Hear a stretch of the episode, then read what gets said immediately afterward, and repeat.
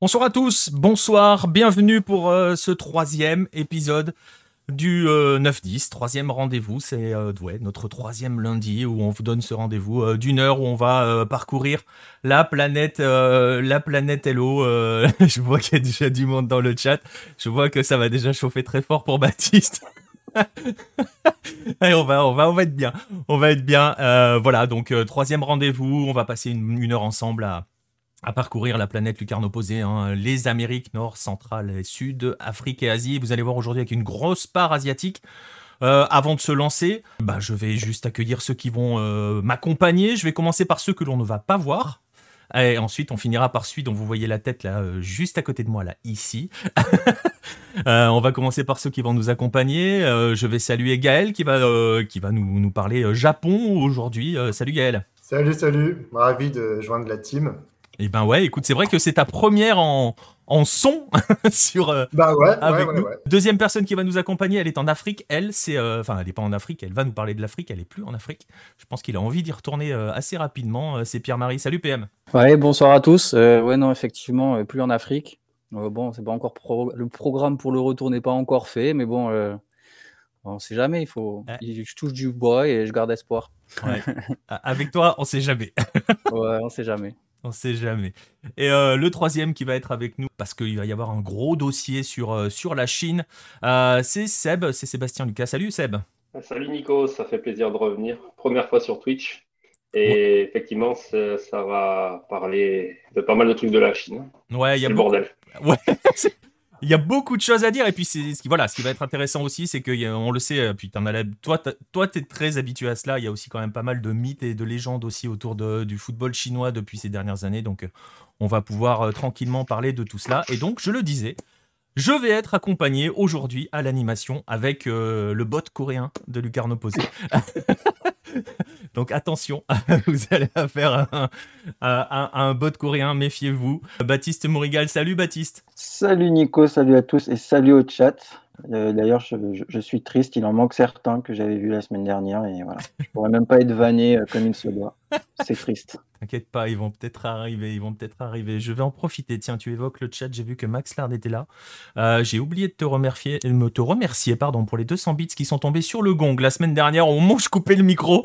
Donc merci pour, euh, merci à toi pour, euh, pour ton soutien. Et puis bah écoute, on va pouvoir, euh, on va pouvoir se lancer. Baptiste, je vais te laisser nous donner euh, le sommaire euh, de cette émission. Non, ce n'est pas un robot. Écoutez-le, il va vous pré- il va vous donner le sommaire de l'émission. Aujourd'hui, on a un petit sommaire très asiatique comme vous avez pu le comprendre. On va commencer par les news de la semaine et ensuite on enchaînera assez rapidement sur le dossier spécial foot chinois. Où va le football chinois? On enchaînera avec le joueur de la semaine, Yuma Suzuki. Euh, le maillot de la semaine, la Corée du Sud.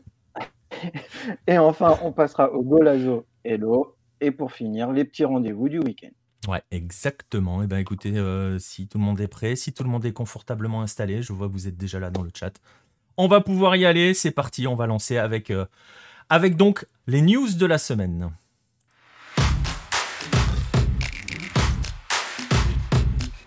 Et on va commencer, euh, on va commencer donc euh, ces news de la semaine. On va commencer en Afrique avec euh, avec PM. Pierre-Marie, ce week-end, il y avait la septième journée du championnat au Ghana et qui a été l'occasion du retour d'une légende. Ça va peut-être parler à certaines personnes. On va voir, on va voir s'il y a des gens qui ont qui ont la mémoire. Normalement, sur ce joueur-là, on a de la mémoire. Une légende qui est revenue au pays lors de ce qui s'appelle le Super Clash. hein, c'est ça entre Hearts of Oak et la santé Kototo, n'est-ce pas PM Ouais, alors euh, je me permets juste une toute petite rect- rectification. On est à la 17e journée.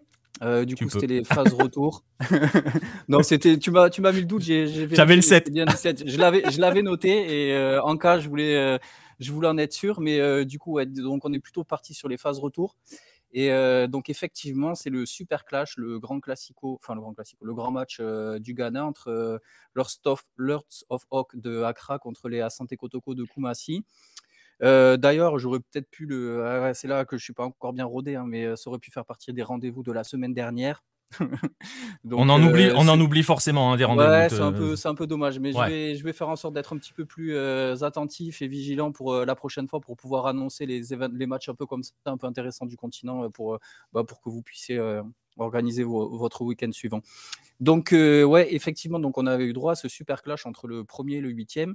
outre le côté un petit peu sportif, même si ça reste encore un grand match, il y avait surtout, ben, comme tu l'as dit, la présence d'un ancien Black Star, donc d'un international de 37 ans qui a pas mal bourlingué du côté de l'Italie, qui a beaucoup joué en Serie A dans des grandes équipes. On va arrêter le suspense tout de suite parce que c'est pas non plus Maradona ou Pelé, c'est sous les Montari. Donc 150 matchs avec Udinese, 97 avec l'Inter Milan, 83 avec le Milan, qui ben, depuis le début du mois a rejoint l'équipe de Hearts of Oak au, donc au Ghana et, est parti pour un contrat de 6 mois et donc pour jouer la phase retour du championnat. C'est quand même ouais, assez intéressant parce que c'est un joueur qui est parti de chez lui à 17 ans. Euh, pour euh, rejoindre donc l'Oudinez et, euh, et, qui a après une carrière de 17 ans en Europe décide de retourner chez lui, partager son expérience, partager donc son expérience internationale, mais son expérience aussi européenne aux joueurs de son équipe, mais également aux autres du championnat. C'est quand même bah, intéressant de le noter parce que si les retours sont quelque chose d'assez fréquent en Amérique du Sud, en Afrique c'est beaucoup moins le cas. Et ben, ben c'était l'occasion de, mettre un petit peu l'œil dessus, enfin le doigt dessus, pardon, avec voilà un joueur de 84 sélections, c'est pas anodin et, c'est très intéressant.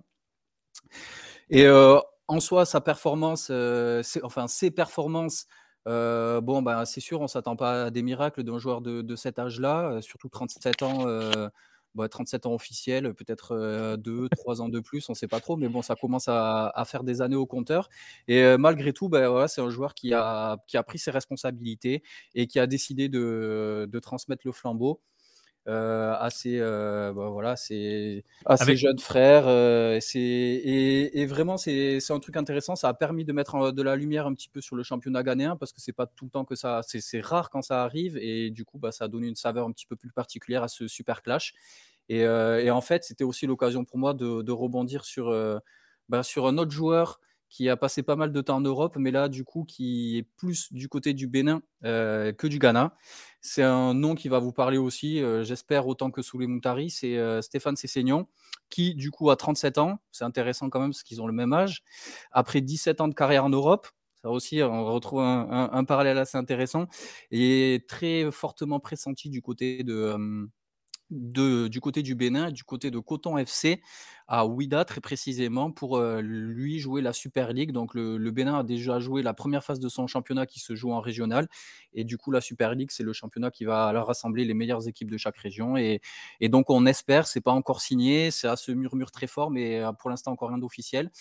Euh, lui, il avait été annoncé parce qu'en fait, comme Montari aussi, c'est marrant parce que Montari, lui, il était en Segunda à Albacete en Espagne. Euh, et puis il a arrêté, euh, lui, il a eu un an, un an et demi sans jouer. Cessignon, ça fait euh, six mois sans jouer, presque, presque un an, où il avait fait une dernière pige en Turquie. Et, et en fait, eh ben, c'est un petit peu le même schéma que pour Montari.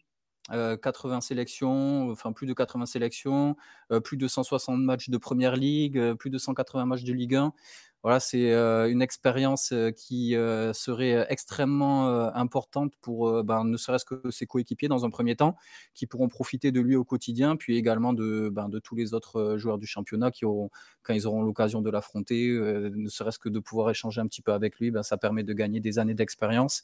Et, puis, je te coupe deux secondes, ça, ça, fait pas de mal aussi. On évoquait avec toi il y a pas longtemps les projets de Super League et qui vont exclure certains et certains championnats, ça fait quand même de bien aussi de voir des joueurs de cette envergure-là revenir au pays pour véritablement, euh, véritablement travailler au pays Parce que j'imagine qu'ils vont revenir jouer, mais euh, l'après-carrière va se continuer là-bas, non? Bah écoute, j'espère. pour l'instant, j'ai aucun écho de ce, à, ce sujet-là pour ces saignons. En tout cas, c'est vrai que c'est un vrai choix. Enfin, c'est pas encore signé. Donc, le, mercato se clôture dans la semaine, puisque la, reprise du enfin, la Super League, là, le championnat dont je vous parlais, va commencer ce week-end.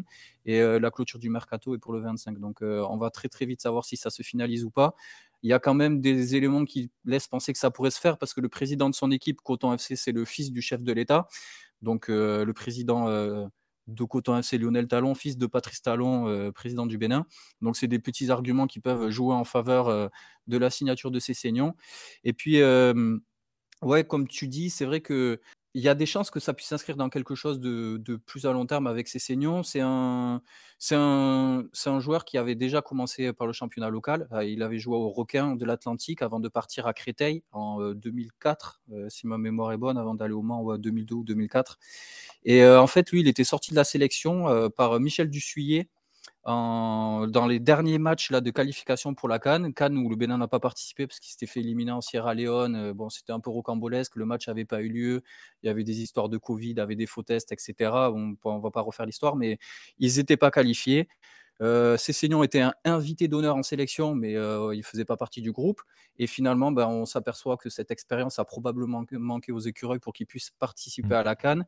Et euh, on se dit que cette, enfin, moi en tout cas, je me dis que cette expérience-là qui a manqué aux écureuils, ben, elle serait d'une telle importance pour les joueurs du championnat.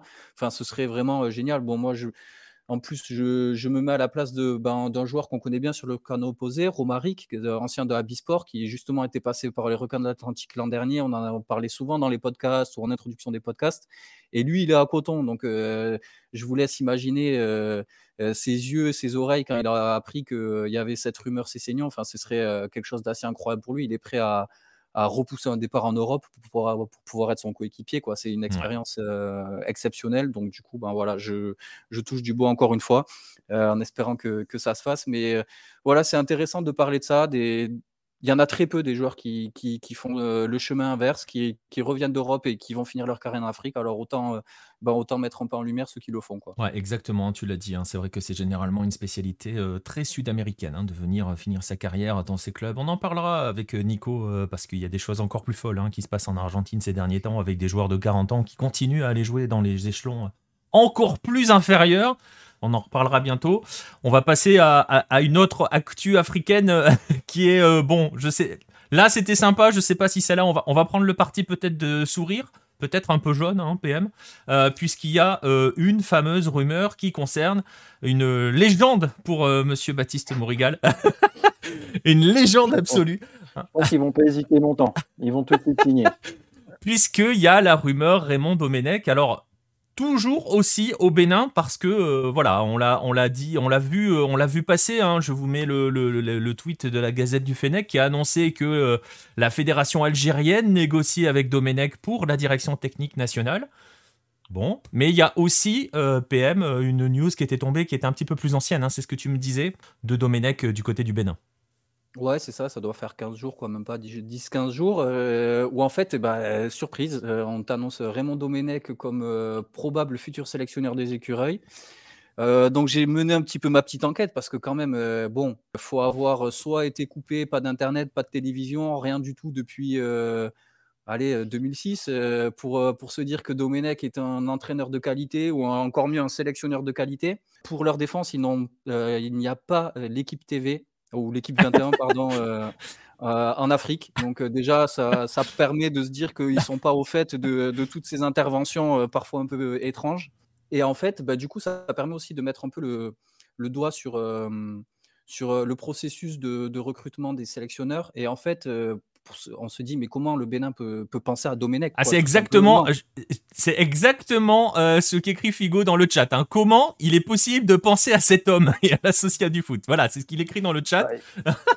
ah, c'est ça en tant que consultant. Hein. Ah, là, c'est pour être sélectionné. Alors, dans, le cas de l'Algérie, la rumeur, c'est DTN. Donc euh, voilà.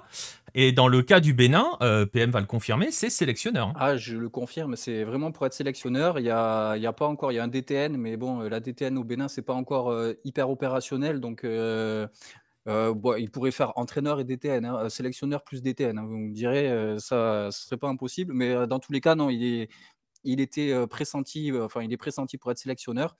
Et en fait, ben, c'est là que on se demande, mais comment c'est possible de penser à lui, sachant que sa dernière expérience à Nantes, c'est, enfin, tout simplement. Euh, enfin, je veux dire, ça, normalement, ça, ça met fin à toute négociation possible. Quoi. Il suffit de regarder ses résultats et puis on se dit, bon, ben voilà, terminé, il est cramé. Ben non. Et en fait, ben, c'est intéressant parce que souvent, quand il s'agit de sélections comme ça, alors peut-être pas quand c'est le Sénégal ou quand c'est les grandes sélections, le Cameroun, etc. Mais quand il s'agit de pays un petit peu plus petits, c'est souvent la diplomatie qui, ben, qui, fait son travail et qui permet d'avoir des sélectionneurs, notamment français, hein, parce que c'est souvent dans les pays francophones qu'on fait comme ça. Et c'est là où on se dit, bah, tiens, il y a Talon, Patrice Talon, donc le président de la République, qui avait rencontré, qui avait voyagé en France. Et puis, et puis dans, son, dans son voyage, il y avait le sélectionneur, donc l'ancien sélectionneur Michel Dussuet, qui n'allait pas être reconduit. Donc forcément, il arrive en disant bon, bah, est-ce que vous auriez pas un nom d'un entraîneur à, à, nous, à nous conseiller ou à nous, à nous passer, quoi, tout simplement. Et c'est là que, que le nom de Domenech est sorti. Donc, bon, bah, tout de suite, on se dit, bah oui, peut-être que ça vient de la fédération. bon, c'est que Domenech a été souvent pendant très longtemps à la fédération. Donc, peut-être que ben, c'est ces, ces connexions-là qui lui permettent d'avoir encore des entrées sur le continent africain. mais voilà, donc ça permet de, se demander quelle est la part de sportif dans tout ça.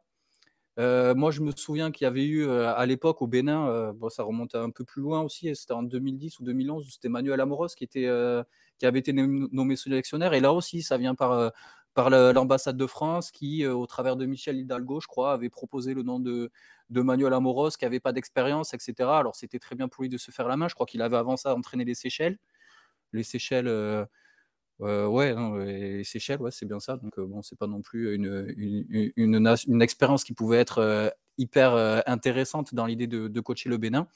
Et là, bah, voilà, du coup, on se retrouve avec ben, des diplomates français, la fédération française qui fait sa petite tambouille et qui fait qu'on se retrouve avec des Domenech sélectionneurs des écureuils. Euh, je peux vous dire qu'une fois que l'information est sortie sur les réseaux, ça a été un grand tollé. Il y a des articles pour dire qu'il ne faut pas que Domenech vienne, que c'est pas possible que ça puisse se faire, que c'est pas quelqu'un qui est à la hauteur des écureuils. Malgré tout, l'idée est quand même restée dans les, dans, la mémoire des dirigeants. Donc on attend de voir. J'espère que la rumeur DTN en Algérie euh, se confirmera. Ça pourrait être, pas plus mal. Mais, mais, mais, tu vois, ce que tu expliques sur le Bénin avec les copinages, l'intervention des, on va dire, de la dimension politique de la chose et les réseaux que tu arrives à tisser au niveau, au niveau du monde politique pour pouvoir te placer. Ok, pour l'Afrique subsaharienne francophone, on le voit assez fréquemment, tu l'as expliqué, mais c'est quand même là que c'est assez fou de se dire que même l'Algérie pense à Domenech. Même l'Algérie, et comme le dit et comme le dit Kofi on Riles dans le dans le chat, euh, imaginez un duo Belmadi euh, Domenech, ça peut pas ça peut pas cohabiter, c'est pas possible. Ouais, mais il faut. Est-ce qu'il n'y a pas un accord entre la fédération française et la fédération algérienne? Est-ce qu'il n'y a pas des parce que je sais que la, fédération française œuvre pour le développement du football en Afrique. Alors je mets des gros guillemets à œuvre parce que si c'est pour envoyer des Domenech sélectionneurs, euh, bon ben. Intervient. voilà, intervient. Et on peut enlever diplôme et on peut enlever développement. Intervient en Afrique. Donc euh, voilà, c'est peut-être dans, ce cadre-là que, que, voilà ça, hum, ça peut ça peut marcher comme ça. Après aussi, j'imagine des agents. Euh, voilà les pour, pour, pour, glisser un petit peu l'information aussi, il y a, il y a souvent les, les, les expatriés donc, euh, ont des contrats plus gros que les, les sélectionneurs locaux.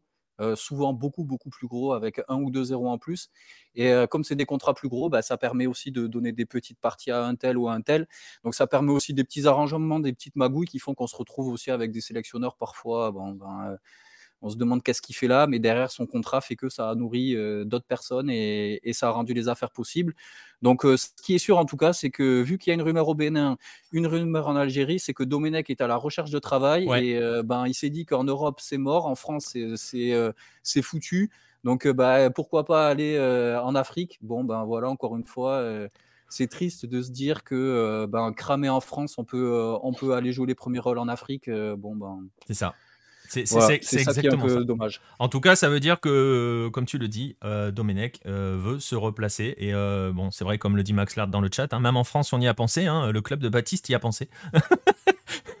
ça a parfaitement fonctionné. je crois que Kita avait dit que c'était un coup de com. Donc derrière, on peut se dire que voilà. Oh, tu sais, Kita, il en dit rien. Oui. Ah, bah, oui, oui. Et il en fait. il, est cohérent avec ses propos. Mais bon, voilà. Donc ça veut dire, en tout cas, comme tu l'as dit, PM, clairement, que Domenech essaye de se placer quelque part en Afrique. Et euh, comme le disait Kofi on Riles, euh, les pauvres. Voilà, c'est tout ce qu'on a un petit peu envie de leur dire. Euh, on va suivre l'affaire, bien sûr, on verra. On va voir si, ça se fait au Bénin. Euh, comme le disait PM, on espère que ça se fera pas trop au Bénin. mais bon, on va voir. voilà pour l'Afrique. On va, on va quitter donc la, la, partie africaine de Lucarno Posé et on va aller en Asie, qui va être le gros pavé hein, de la soirée. On va y revenir fréquemment en Asie ce soir. Mais Baptiste, on va, on va commencer. on va commencer. Est-ce que je commence par toi? Est-ce que je commence par Gaël pour parler du Japon? Comme Bah, vous voulez, on peut messieurs. donner, euh, honneur aux, aux ligues mineures. Honneur à toi, je t'en prie, je t'en prie. Enfin, c'est- c'est- Bon, bah voilà, et maintenant c'est moi qui dois choisir. Merci les gars, super, bravo. Bah on va faire honneur. en on va- bois, euh, ACL, hein. Ouais, on va faire, on va faire honneur, on va faire honneur au, au, au- au petit nouveau. Voilà, moi je vais le dire avec un peu plus de diplomatie que, que notre bot coréen. on va, on va revenir euh, brièvement sur, euh, sur ce qui s'est passé, euh, ce qui s'est passé au Japon hein, ce week-end. C'était, bah, c'était le retour du football tout simplement au Japon, Gaël. Bah oui, oui, on n'en pouvait plus. hein. Ça faisait trois mois qu'on on- voilà, on, on- voilà, on- on transpirait. Il fallait qu'on regarde aussi un petit peu ce qui se passe euh, du côté de la Corée du Sud pour euh, euh, voir si il y avait des joueurs qui se faisaient transférer de Corée du Sud vers le Japon, hein, parce qu'ils sont bons pourvoyeurs de joueurs au sein de la J-League, hein, hein. notamment le monsieur O, qui est censé aller au Chimiste de S-Pulse. Et puis j'ai vu que ça avait fait sortir de ses gonds notre cher Euh, Bref, on va- on va pas polémiquer là-dessus. besoin d'avoir les meilleurs joueurs du championnat coréen cas- pour essayer d'exister. C'est quand même fort, quand même. En, en tout cas, voilà, le, Ka- le- le Kawasaki frontal, euh, bon, ils ont, ils ont inauguré la première journée euh, vendredi. Et euh, bon, ils n'ont pas été truculents. Par contre, le gardien Young, qui n'est pas si jeune que ça, hein, qui est sud-coréen, bien sûr, il a été assez éblouissant parce que c'est un peu grâce à lui quand même que, que Kawasaki euh, Frontal a réussi à, remporter le match 1-0 face au FC Tokyo. Euh, bon, forcément, c'est Leandro Damiao hein, qui a scoré pendant ce match. Euh, mais le FC Tokyo, ça va être une équipe à suivre, hein, je pense, cette année. Euh, ils ont recruté l'ancien directeur de la Masia, hein, euh, Albert Puig, euh, qui, euh, était euh, en, en J2 à Albirex euh, Niigata l'année dernière, et euh, qui a l'air d'apporter quand même une grosse une grinta espagnole dans l'effectif. Bah, on va suivre aussi un, petit jeune qui, évolue au FC Tokyo. On ne l'attendait pas sur la feuille de match, et encore moins titulaire. C'est le jeune euh, Matsuki euh, Kuryu, euh, qui, euh, bah, qui, était encore lycéen l'année dernière, hein, et qui a ébloui la centième édition du, du, bah, tournoi interlycée japonais par, par des buts venus d'ailleurs. hein. Il a mis un but à la Messi. On est d'accord, en face, c'était des lycéens. hein. Mais euh, euh, voilà, partie du milieu de terrain, il dribble tout le monde, euh, voilà, ça crochette dans tous les sens. Ça, ça- met des beaux buts. Enfin bref, en tout cas, ça va être un joueur à suivre. En plus, il me semble qu'il était pisté en France, à Strasbourg. hein. Voilà. Donc c'est, ça va être quelqu'un euh, à suivre. Bon, sinon, qu'est-ce qu'on avait euh, bon, On avait le, Kawaka- le, le Kashiwa Antlers hein, qui jouait euh, Kashiba Antlers, hein, pas Kashiwa Reysol, que je déteste. hein. Ne me lancez pas sur le Kashiwa Reysol. Le cri du cœur qui arrive derrière, glissé comme ça. Je suis désolé, les gars, ne me parlez pas du Kashiwa euh, Reysol. Je déteste cette équipe. Euh, mais euh, c'est viscéral. Hein. Je ne sais pas pourquoi ça fait depuis longtemps. Je, ne veux pas voir cette équipe. En tout cas, les Antlers, bah, ils se déplaçaient à Gamba Osaka, qui est club cher à mon cœur. hein. Mais bon, qui a forcément a perdu hein, le Gamba Osaka à la maison, hein, dans son très beau stade d'ailleurs, euh, qui a été inauguré en, en 2015, si je ne dis pas de bêtises. Euh, et euh, voilà, le, le- les Antlers, grosse équipe à suivre, hein, parce qu'ils ont vraiment une attaque de feu. On parlera tout à l'heure de notre ami Yuma Suzuki, hein, qui, Ouais. euh, qui va donner encore plus de poids à cette très belle attaque des Antlers. Euh, mais voilà, entre euh, Ayase Ueda euh, qui joue en pointe, le petit Araki qui joue à gauche, ils ont recruté Higuchi, qui était, si je ne dis pas de bêtises, au Sagan Tosu l'année dernière. hein. ça a été un, bah, des joueurs qui a permis au Sagan Tosu de ne pas couler hein, la, la saison dernière. En tout cas, voilà, ça va être, une, je pense, une belle équipe à voir. Euh, en plus, ils ont recruté un nouveau coach, euh, ce qui est euh, René euh, Weiler, hein, le, le bon, le bon Suisse. Avec l'accent et tout, magnifique. Voilà. Bah, en fait, c'est le René, le René de Céline Dion, tu vois, parce que bon, je suis un grand fan de Céline Dion, donc je, peux, je, je suis obligé de parler de, du René. hein. Mais euh, voilà, René Weiler, qui est un coach qui a fait ses classes, notamment en, enfin, en Suisse, forcément, mais euh, qui a été champion de Belgique euh, avec Anderlecht, si je dis pas de bêtises, il y a quelques années. Bon, le monsieur, il n'est pas encore arrivé au Japon. Euh, bon, faut savoir que là, on est en pleine euh, sixième vague au Japon de Covid. Donc, euh, ça fait depuis novembre dernier, que, de novembre de 2021, hein, que, bah, le, gouvernement japonais poursuit dans sa gestion cataclysmique de la pandémie. Et donc, bon, là, forcément, ils ont trouvé des bonnes idées pour faire en sorte que les bons travailleurs euh, étrangers, euh, gaijin, euh, ne viennent pas, ne viennent pas au Japon. donc en fait, le, voilà, René Weiler, lui, il est toujours pas au Japon, hein. donc il coach de chez lui. Il coach en télétravail? Voilà, c'est cela, c'est cela. tout comme le coach d'Hiroshima Sanfrecce, qui est un, comment il s'appelle Skibe, Skibe l'ancien sélectionneur de Grèce. donc bah, lui aussi, euh, un Allemand, hein, Skibé, euh, j'ai oublié son prénom. Euh, bah, lui aussi, il fait du, il coach en télétravail. alors, franchement, c'est un peu bizarre. Les, dirigeants, peut-être du club, sont peut-être pas très prévoyants, mais apparemment, le, bon, le, gars, il a, quand même été signé. sa signature a été actée fin novembre. Hein. et le gars, il est toujours pas arrivé au Japon. Donc, je sais pas. Voilà. Bon, je ne sais pas où ça pêche. Je ne sais pas si c'est les autorités japonaises qui sont vraiment très, très euh, strictes ou si c'est euh, les dirigeants de, Hiroshima qui, euh, bah, bah, je ne sais pas, qui sont un peu incompétents, hein, comme beaucoup de dirigeants d'entreprises japonaises. ça, c'est fait. c'est la soirée, hein. attention. On n'avait pas dit que c'était un, octogone avec la J-League. on, va se, faire, on va se faire plein d'amis au Japon, ça va être super. Non, non, non, mais après, voilà. Non, euh, voilà euh, non mais comme, dit, comme dit Yann dans le chat, au final, les mecs, ils jouent à Football Manager, là, concrètement. Ah, bah là, ouais, les deux gars, là, ils font du Football Manager. Hein. Ah, ouais, c'est clair et net. Ah bon, en tout cas, euh, ça fonctionne bien du côté des Antlers, hein, parce qu'ils ils ont, ils ont 3-1 à, l'extérieur du côté du Gamba Osaka. Après, bah, avec Hiroshima, il fallait peut-être s'y attendre, parce que l'effectif de Hiroshima, il n'a pas changé depuis l'année dernière. Et puis, bah, bah, c'est quand même bizarre ce qui se passe à, à Sanfrecce et Hiroshima, hein, parce que bon, euh, c'est quand même un club qui, qui a marqué la, J-League. Euh, voilà, ils, en sont peut-être à deux ou trois euh, championnats gagnés ces dix dernières peut-être pas ces dix dernières années, mais en tout cas ces 15 dernières années. voilà, c'est un club qui pèse. Hein, donc, bon, financièrement, apparemment, non. Mais voilà. Moi, je ne sais, pas, sais pas quelle entreprise est liée à Sanfrecce je, je, vous avoue, parce qu'en fait, chaque club est plus ou moins. Euh, bon, vous connaissez sans doute l'histoire de la J-League, hein, mais euh, bon, là, d'ailleurs, on en est à la 30e édition. Euh, avant, la ligue japonaise, c'était une ligue semi-professionnelle, hein, et c'était les, les, noms des clubs étaient intimement liés aux entreprises qui les finançaient, hein, par exemple. On a le droit de citer des marques ou pas? Bah écoute. Il n'y a pas le CFA, donc on s'en fiche. Voilà, c'est ça. D'accord, ok, parfait. Pour, ton info, c'est Mazda derrière San Francisco Hiroshima. D'accord, merci, merci, merci. Bah voilà, du coup on a Mazda derrière, donc bah voilà, c'est forcément ils donnent pas beaucoup d'argent parce que ça se vend pas beaucoup les Mazda. Hein. Peut-être en Corée d'ailleurs, peut-être que ça doit se vendre. Comment alors, alors nous on a Hyundai et on a Kia, on n'a pas besoin de vos, de, de, de vos petites voitures, hein, de, de, vos voiturettes. Mais euh, voilà, du coup, euh, du coup, du coup, bah voilà. Hein, donc, euh, bon, je sais pas ce qui se passe du côté d'Hiroshima, mais peut-être que lui, justement, ce monsieur Skebe, il va arriver avec de bonnes intentions, des gros joueurs à faire signer provenant d'Allemagne. Eh ben, sinon, voilà, dernière, dernière chose intéressante, c'est bien sûr la victoire de Kyoto Sanga contre Ulawa Reds. Hein, spécial dédicace à, à toi, Nico. Hein, parce que Maillot. La semaine dernière, tu as. Maillot, messieurs.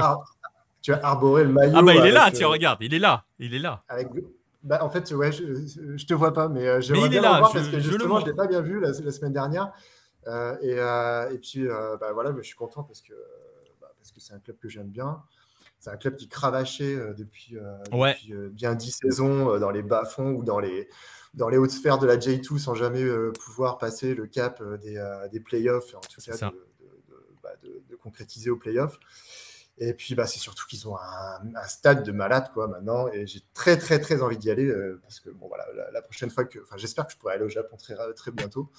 Ma femme est de Kyoto, donc euh, ce sera plutôt sympa d'aller euh, au stade.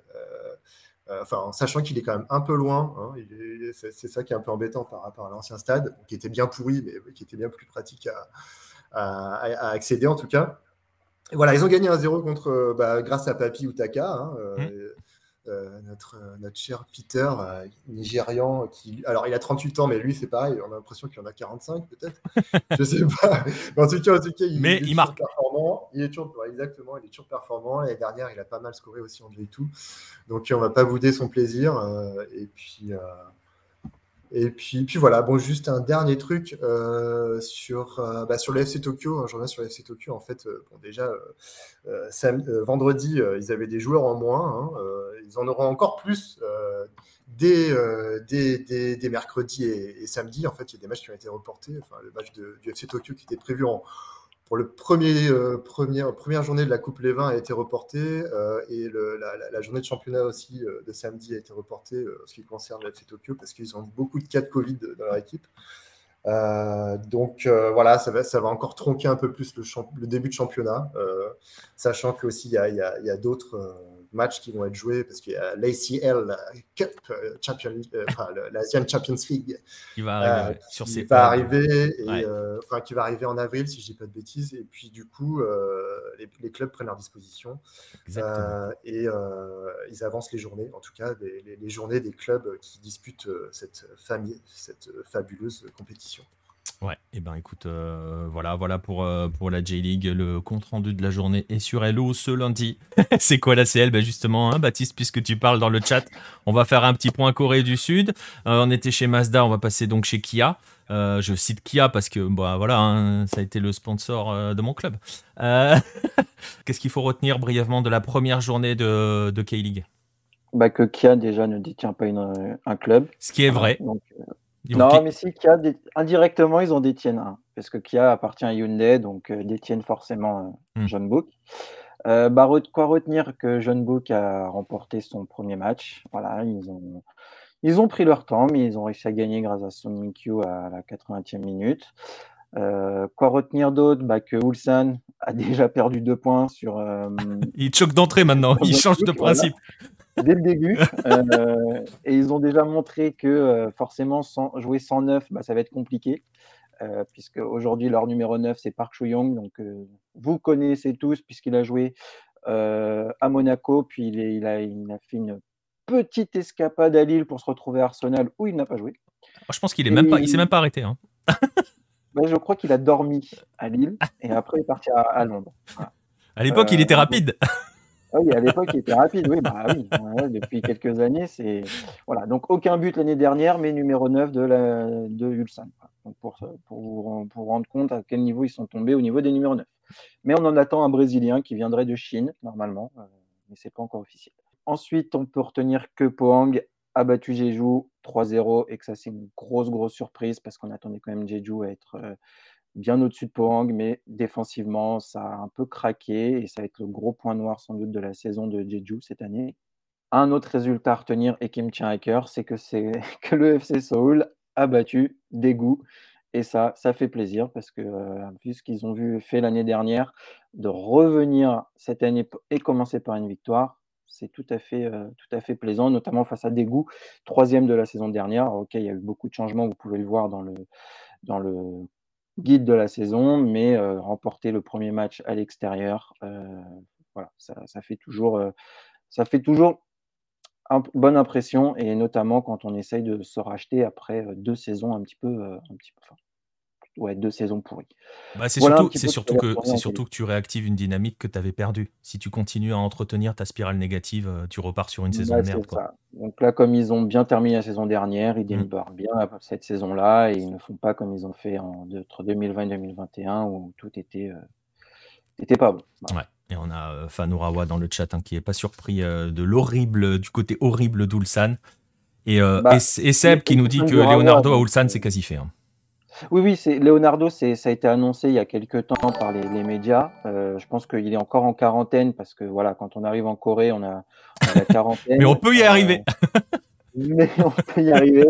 Euh, donc là, je pense qu'il doit encore être en quarantaine et, attendre de pouvoir signer son contrat. c'est un peu ce qui arrive avec les joueurs étrangers qui, qui sont annoncés depuis quelques temps, mais dans la presse, mais qui ne sont pas encore officialisés. Donc c'est pour ça que j'en ai pas encore parlé. Mais c'est vrai que Leonardo, ça devrait être euh, pas tardé à être officialisé euh, du côté de, de dans les prochains jours. Sachant qu'ils ont encore le droit d'enregistrer des joueurs venant de ligues étrangères jusqu'au 25 mars, euh, mais ils n'ont plus le droit de faire des transferts entre clubs coréens. ça, c'est l'interdit maintenant, c'est fini. C'est qu'avec des clubs étrangers. On va finir ces news avec une partie un peu sud-américaine. Je vais vous donner trois nouvelles, hein, trois news qui, ont marqué un petit peu les dernières journées les derniers jours euh, en, Amérique du Sud. On va commencer au Brésil avec une première news qui nous vient d'un championnat d'État, hein, le championnat Cearense. Donc là, on est dans l'état du même nom, l'état de Ceará. On est tout au nord, dans le nord-est en fait, euh, où une décision, où la décision a été prise de suspendre tout simplement un club, un club qui s'appelle Crato Esporte Club. Pourquoi avons-nous décidé, a-t-il été décidé de suspendre ce club? Parce que euh, le tribunal de la justice sportive de l'État a émis des doutes à un club qui joue à God of War. Ouais, bah, tu vas voir à quoi il joue surtout. Euh, il y a des doutes concernant, euh, concernant ce club euh, autour, autour de matchs un petit peu arrangés. Donc en fait, concrètement, la fédération, la fédération a, a, contracté une entreprise qui va donc devoir enquêter sur de possibles matchs arrangés. Pour info, on a eu des audios et des, et des mouvements qui ont été observés sur des sites de paris sportifs qui montrent qu'il y a eu des choses un peu étranges euh, notamment lors d'une défaite euh, à peine, à peine, euh, comment dirais-je, à peine, qui pose à peine des questions, une, défaite 9 à 2 contre l'Atlético Cearense, truc qui arrive assez fréquemment. Bon, Crato était, officiellement relégué, enfin était tout en bas hein, de, de, ce championnat d'État. Donc pour l'instant, ce qui est assez amusant, c'est qu'il y a une, il y a, comment dirais-je, il y a une enquête qui est ouverte. les résultats des matchs concernant cette équipe-là ne sont pas annulés, ils sont maintenus. Euh, mais euh, ce club-là pourrait perdre sa place en série D. Au Brésil, vous avez un, système avec les championnats d'État où quand vous, vous fonctionnez pas trop mal dans certains championnats d'État, vous pouvez accéder à la quatrième division nationale. Euh, voilà, la grande, la, la quatrième division nationale. La petite ironie, le petit clin d'œil de l'histoire, c'est que ce championnat d'État, ce championnat CRNS, est tombé sous les pièges du naming, et vous le voyez à l'écran, par qui ont-ils été sponsorisés Par qui sont-ils soutenus Et donc, comment s'appelle ce championnat? Il s'appelle OneXBet 2022. OneXBet qui est un site de paris sportif. Voilà. c'est fascinant. C'est pas, russe? Je me demande si c'est pas russe d'ailleurs. Ouais, exactement. Euh, toi, je crois que tu traînes sur les mêmes streams que moi. Et euh, bah, c'est pour ça. je me suis dit, dès qu'on est sur les trucs russes, on a, on a ça, donc c'est que ça doit être russe mais il y a de fortes chances. Donc voilà, tout ça pour dire que euh, c'est peut-être un hommage qui a été rendu par euh, Kratos Sport et Club. On va suivre, on verra les développements de comment ça va donner. Mais voilà, tout ça pour dire qu'il y a cette enquête-là. On va revenir un petit peu sur le terrain au Brésil parce que vous l'avez peut-être suivi. C'était hier soir. Il y avait la, Super Coupe du Brésil. Alors là, on, est, va monter de plusieurs crans hein, en, termes de en niveau, puisqu'il y avait la Super Coupe du Brésil entre euh, l'Atlético Mineiro et Flamengo, une super coupe qui a été remportée par l'Atlético euh, Minero. Match hyper spectaculaire et séance de tir au but hyper spectaculaire puisque tout le monde y est passé. Les 11 joueurs y sont passés et ça s'est joué sur le 12e, donc au début du deuxième cycle, avec Vitinho côté Flamengo qui a vu sa tentative euh, stoppée. Et donc le galop démarre par un nouveau titre. Bon, on, on aura le temps d'en reparler de l'Atlético Minero et de Flamengo. Vous avez deux clairs favoris de la Libertadores comme 99% des Brésiliens. Mais voilà, oui, exactement, ton, Nacho, euh, ton Nachito Fernandez contre Argentina, voilà. Euh, si vous n'avez pas vu, je vous encourage à aller voir quand même quelques replays de, cette séance de tir au but qui était assez folle. Et donc sur le terrain, sinon, toujours, eh bien, il y avait l'Équateur qui accueillait la Copa Libertadores U20, cette fois-ci. C'était la sixième du nom. Euh, l'Équateur avait, lui, trois représentants 6, euh, ça fait beaucoup, trois représentants euh, dans cette compétition, dont le tenant du titre, Independiente del Valle, qui s'est encore euh, hissé en finale en fracassant tout le monde. Hein. Le Sporting Cristal, par exemple, en a pris 7. Ils ont, sur 4 matchs, ils ont marqué 16 buts, ils en ont encaissé que 2, mais, mais Independiente del Valle n'a pas gagné. tout simplement, s'est fait piéger en finale par Peñarol. Euh, les U20 de Peñarol qui ont cru s'imposer dans le temps réglementaire et qui se sont fait rejoindre à la 90e. Là aussi, séance de tir au but. Là aussi, un héros, le gardien. Le gardien de Peñarol qui a raté sa tentative mais qui a fait, euh, qui a fait deux arrêts derrière et qui voilà, donne le titre euh, à cette à cette, euh, à cette formation de Peñarol, euh, Randall Rodriguez, hein, si vous voulez retenir le nom de ce gardien Carbonero. Alors, ce qui est intéressant, c'est que cette Libertadores des U20, c'est un petit peu comme la Libertadores de l'ancienne époque, c'est-à-dire que vous avez un représentant par pays sud-américain et non pas neuf Brésiliens qui viennent vous fracasser la compétition. Là, vous en avez un par, pays, et au final, on s'aperçoit que les Brésiliens se font bouger. Euh, il y a d'autres circonstances. Hein. Là, le match se jouait à Quito, à 2700 mètres d'altitude. Mais quand même, Juste pour préciser que ça donne aussi une petite photo de ce qui se fait euh, sur le continent chez les jeunes. Et on voit notamment les, pays qui travaillent bien au niveau de la formation. Euh, puisque vous voyez euh, l'Uruguay et, l'Équateur. Independiente del Valle a joué les trois dernières finales de cette compétition, en 2018, 2020 et donc cette année. Ils ont gagné 2020. Et pour vous donner un autre petit chiffre, Sachez que sur les six finales de l'épreuve euh, qui se sont déroulées, donc depuis 2011, euh, il y a eu quatre fois un Uruguayen en finale. Ils sont deux à l'avoir remporté. National, il y a en 2018, c'était en Uruguay. Et donc Peñarol, qui, comme National, comme River Plate et comme Sao Paulo, euh, fait partie maintenant de ce club fermé des équipes à avoir remporté la Libertadores chez les grands et aussi chez les jeunes. Voilà, c'est pareil, je vous encourage à aller voir les comptes rendus. Vous avez le les images hein, sur, euh, sur, euh, sur le site. Oui, Romain, il y avait euh, le Sporting Cristal du Pérou qui en a pris 7 contre Independiente del Valle. Hein. C'est pas si. Ils ont pris 7 à 1, hein, si, si, si, je ne me trompe pas. voilà, donc voilà où on peut en, en, en rester sur, sur, sur le tour des news. je pense qu'on a fait à, peu près le tour. On va pouvoir passer, Baptiste, on va pouvoir passer au dossier une fois que j'aurai lancé ce petit jingle comme vous les aimez tous.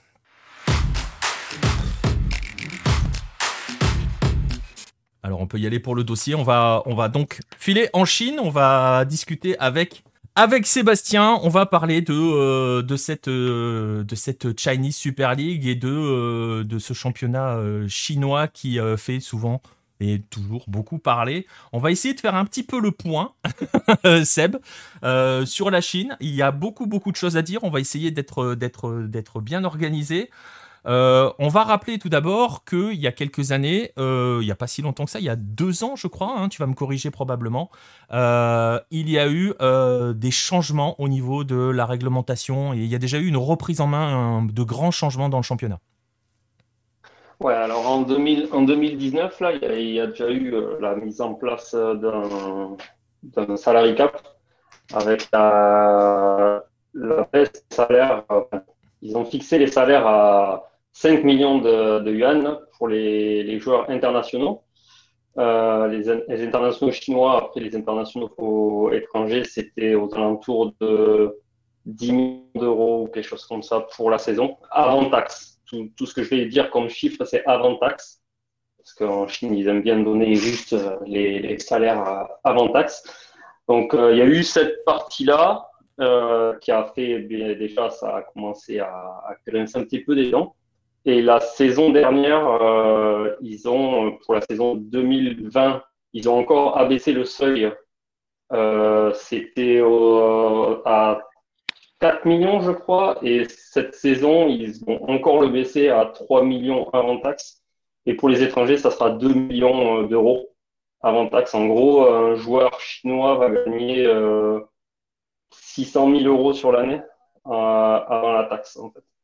Donc, et euh, c'est carrément une énorme baisse et ça commence à un petit peu grincer les dents au niveau des joueurs. Ouais, c'est ce que j'allais te dire. Euh, on est, euh, on est plus du tout dans l'ère. je ne sais pas si on peut dire des galactiques ou des superstars ultra payés. ça, c'est bel et bien révolu. Hein, c'est terminé. Hein. Ouais, ouais. L'époque 2016-2020 en Chine, ça s'appelle Tinyuan. C'est en gros, c'est l'époque dorée. Hein, en fait, c'est l'époque du yuan doré. Et si tu veux, ça, c'est, fini, là. Les, clubs sont, sont pas, je vais pas dire en faillite, mais en fait, avec, euh, entre le Covid, euh, plus la crise financière au niveau de, des investisseurs, notamment du BTP, et plus euh, tous les changements de, réglementation, le, football chinois part un petit peu en sucette. Euh, là, pour cette l'année dernière, tu as eu une règle qui a été mise en place, neutralité des noms. Donc, c'est ce, qui avait, c'est ce qui a été fait au Japon il y a, comme il y a été dit tout à l'heure. C'est-à-dire que les, les équipes, elles n'ont plus le droit de porter le nom des investisseurs, comme Evergrande et Guangzhou Evergrande est devenu euh, Guangzhou FC ou euh, Shandong Luneng est devenu Shandong Taishan. Euh, ben ça, c'est obligatoire. Cette année, ils vont devoir changer leur logo aussi. Il y a plusieurs équipes qui ont déjà publié les, logos, les nouveaux logos. Ils vont devoir aussi rendre la, la, la CL 2013, mais bon. Euh, ça, ça c'est une autre histoire. Hein. je pense qu'ils la gardent là. Ça fait un bon souvenir parce que le club, peut-être qu'ils vont la revendre sur euh, Alibaba, peut-être là, euh, le trophée parce qu'ils ont plus en rond. donc du coup, en plus, là, tu as une nouvelle règle qui est mise en place pour 2022. C'est ils vont ils vont réglementer le ils vont faire une, réforme au niveau de l'actionnariat des clubs. C'est-à-dire qu'actuellement, en fait, si tu veux, c'est souvent euh, un club, un actionnaire euh, majoritaire, euh, comme par exemple Evergrande, où il y a eu Swooning aussi, qui, est en 2020, en 2020 et qui est, en champion en 2020 et qui, a, fermé boutique en, en 2021, là, juste avant le début de la saison. Parce que ils veulent plus de stabilité. Alors ça, je vous le dis à direct, là c'est le bordel, parce qu'il y a à peu près 99% des clubs euh, qui n'arrivent pas à, faire cette réforme-là. C'est très simple. C'est que ben, qui est assez fou pour investir dans un championnat qui a plus euh, de visibilité, puisque les, les diffuseurs, euh, ils ont arrêté les frais après le changement, l'énième changement de, format de la, de la, ligue là, ces deux dernières saisons, entre plus de plus d'entrées au stade, des stades vides, euh, des bulles sanitaires et tout ça, ça a été euh, Pourtant, C'était une grosse, une grosse catastrophe. Pourtant, si je me souviens bien, à l'époque, euh, justement, hein, à l'époque, à l'époque dorée, comme tu le disais il y a un instant, on nous avait parlé de droits télé qui avaient explosé avec, euh, c'était un diffuseur local, hein, national, qui avait mis euh, une somme totalement folle dans les droits télé. Donc lui, lui aussi, c'est, lui aussi a laissé tomber l'histoire. Ben, en fait, si tu veux, le, celui qui avait mis les, les droits télé de folie, en fait, c'était Pipi, Pipi TUN, c'est Pipi Sport, en fait c'est ceux qui sont rentrés en conflit avec euh, la première ligue anglaise euh, pour une perte de droits de, droits de télé là, qui n'ont pas été payés. Et ben, c'est les mêmes qui, qui ont arrêté la, la diffusion, puisque ben, tu, tu n'offres pas le produit. En fait, ils ont fait un peu comme euh, en France pour la Ligue 1 avec le. Comme téléfoot, quoi. Ouais, voilà, comme téléfoot. En fait, en gros, c'était tu me proposes pas le produit que j'attendais, ah ben, moi, j'arrête les frais. Et en plus, ils font partie du groupe euh, de Suning. Suning qui a, qui, a, fermé, qui a fait quitter son club, qui a fermé la boutique de son club et qui a juste gardé l'Inter Milan. D'ailleurs, je vois pas trop l'intérêt pour euh, le l'investisseur de garder l'Inter Milan plutôt que d'investir dans son propre pays, mais ça, c'est une autre histoire. Et donc, du coup, en fait, là, actuellement, euh, tu as un diffuseur qui est resté, mais euh, pour une fraction du prix. Je crois que le, les droits de télé, euh, quand ils avaient fait euh, la renégociation, c'était euh, aux alentours, c'était sur 5 ou 10 ans. Et c'était, ils avaient proposé quelque chose comme un milliard de dollars ou un ouais, c'est ça, ça pour cette durée-là. Je, je voulais plus, je voulais plus donner le chiffre, mais il me semble que c'était ça, ouais, aussi. il y avait des histoires de milliards. Enfin, c'était hallucinant. Le chiffre était hallucinant. Ouais, ouais, c'est n'importe quoi. Et, là, tu as eu euh, Tencent qui, avait, qui ont repris le. Mais c'est que de la diffusion sur Internet. Tencent, ils ont repris ça pour une fraction du prix. Je crois que c'est euh, 50 ou 100 millions pour, euh, de, de, dollars pour, euh, pour X années, en fait. J'ai pas exactement le, la durée du contrat, mais c'est une fraction du prix. Quoi. Ouais, c'est ça. C'est, si, si, tu es sur 100 millions de, si es sur 100 millions de dollars, tu es à 10%. Quoi. mais c'est, la, la baisse, c'est, un truc de fou. Tu as ça. Et puis, euh, le dernier point euh, sur, euh, pour reprendre un petit peu les problèmes financiers, parce que c'est surtout ça qui ne va pas en Chine. C'est là, par exemple, tu as l'année dernière, les retards de salaire, c'était abusé. En fait, si tu veux, tu n'as que 4 que 6 clubs, 6 clubs sur, 30, sur 32, euh, si je ne m'abuse, qui étaient 34 clubs qui étaient, euh, pas en retard de paiement sur les salaires. Et les retards de paiement, ils s'échelonnaient entre, euh, par exemple, pour Beijing Gohan, c'est une grosse équipe, quoi. ils avaient deux mois de retard de salaire et ça pouvait aller jusqu'à, en Super League, c'était 8 mois. Pour l'équipe de Chancing, c'était 8 mois. 8 mois de retard de salaire et ils ont joué la deuxième partie de la saison euh, sans salaire. Euh, ils étaient en mode bénévole. Donc ça s'est pas super bien placé, passé, mais ils se sont sauvés de la relégation. On ne sait pas trop comment. Donc concrètement, la Chine est devenue la euh, Bolivie d'Asie, quoi. C'est la dèche. Et encore, ça, c'est l'arbre qui cache la forêt parce que tu as, un club, lui, il a creusé, mais il a creusé. Je crois qu'il il va bientôt trouver du pétrole parce que Ils ont euh, un an et demi de retard de salaire pour certains joueurs.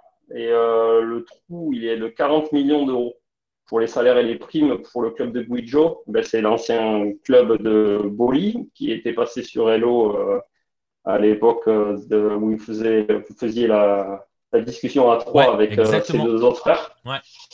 Et du coup, ouais, ce club-là, ben, il se voilait la face. dans les médias, ils ont dit non, non, non, c'est pas vrai. Et puis finalement, le club, qui a, les, joueurs, ils ont dit ah ben, si, on a la preuve, ils ont montré les preuves, tout ça, et le, club a dit bon, ben, effectivement. Donc là, ils ont 40 millions d'euros, ça sera, ils pourront pas récupérer, ils, ils pourront pas payer le salaire. Donc ce qu'ils vont faire, c'est que ben, ils vont virer les joueurs, ou ils vont trouver une solution pour les prêter, euh, les clubs qui, qui vont récupérer de l'argent sur les prêts. Enfin, il y a toujours des limites va falloir qu'il se méfie parce que j'évoquais en parallèle en rigolant, euh, mais en rigolant pas trop, en fait, euh, la Bolivie qui est connue pour les retards de paiement dans beaucoup beaucoup de clubs et dans des problèmes de gestion qui sont un peu différents. Si les joueurs saisissent la FIFA, les clubs ne pourront plus rien recruter ou signer de contrat, donc ça peut aller très loin. Hein. Il y a des clubs en Bolivie actuellement qui qui ne peuvent, euh, qui ne peuvent rien faire à cause de, à cause de cela. Tu évoquais le, la partie, euh, la partie euh, économique. Juste par rapport à tout cela, moi je me souviens, avant qu'on parte dans cette période dorée, de cette période où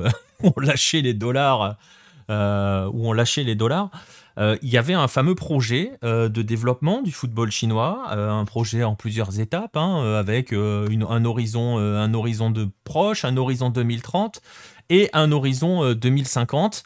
Euh, euh, il en est où ce projet? Et on le sait, hein, euh, pour en avoir discuté aussi avec des gens qui étaient sur place à l'époque et qui lançaient des écoles de foot dans le coin, on sait que généralement le, gouvernement, comment dirais-je, n'ordonne pas, mais impulse, impulse le mouvement. Que fait le gouvernement par rapport à cela? Et où en est ce projet, ce fameux projet 2050 dont, nous a, dont on nous a dit on nous a promis surtout Monts et Merveilles Alors, le projet 2050, il est quelque part. On ne sait pas où, peut-être euh, au fin fond de la galaxie. Déjà, moi, je pense qu'il devrait se concentrer sur le projet 2023 euh, parce que 2050, c'est vraiment très loin. Alors, je ne dis pas qu'ils ne vont pas pouvoir y arriver euh, d'être champion du monde. À mon avis, il y a très très peu de chances. Voire c'est encore jouable. D'ici 2050, c'est jouable. Ouais, ouais, ouais. Et confiance, sans salaire, sans rien, vous allez trouver des joueurs. T'inquiète. Ben, si tu savais, j'en parlerai après. Euh, donc en fait là, en gros, si tu veux, euh, bon, on va dire qu'à court terme, c'est mort. Euh, l'objectif premier, c'est de réussir à à pas se faire se, faire humilier en, Coupe d'Asie à domicile l'année prochaine. Parce que quand même, tu vas recevoir ce qui se fait mieux en Asie, mis à part la Corée du Sud. Euh, donc, du coup, en fait, le, truc, c'est qu'il faut quand même que tu aies une équipe qui tient la route. Alors, le problème qu'on a, là, c'est que c'est des, équipes U35 qu'on a. Là, par rapport à la défaite, à la déroute face au Vietnam, tu avais genre, euh, sur le 23 joueurs du groupe, tu en avais 17 qui étaient, euh, qui étaient qui avaient plus de 30 ans, et tu n'en avais que deux qui avaient moins de 25 ans. Donc en gros, euh, si tu te projettes pour la Coupe du Monde 2026 ou 2030, euh, il faut carrément que tu vires tout le monde et que tu recommences à zéro avec euh, les U20. Mais bon, apparemment, c'est pas trop la philosophie. la philosophie. Ensuite, il y avait aussi le projet des, des naturalisations. Bon, ben, ça, à l'époque, à l'époque, on en avait parlé dans un, dans un podcast où euh, j'avais dit que je ne voyais pas trop l'intérêt et que ça allait être plus du, business de passeport qu'autre chose. Ben, ça s'est matérialisé hein, quand tu vois que El Kesson, euh, il a marqué 4 buts euh, sur tous les éliminatoires et encore c'est des buts contre Guam ou les Philippines. Après, tu as Goulart, on va dire partir Santos. Il est content, il a, il a bien, bien, bien siphonné euh, Guangzhou Everland.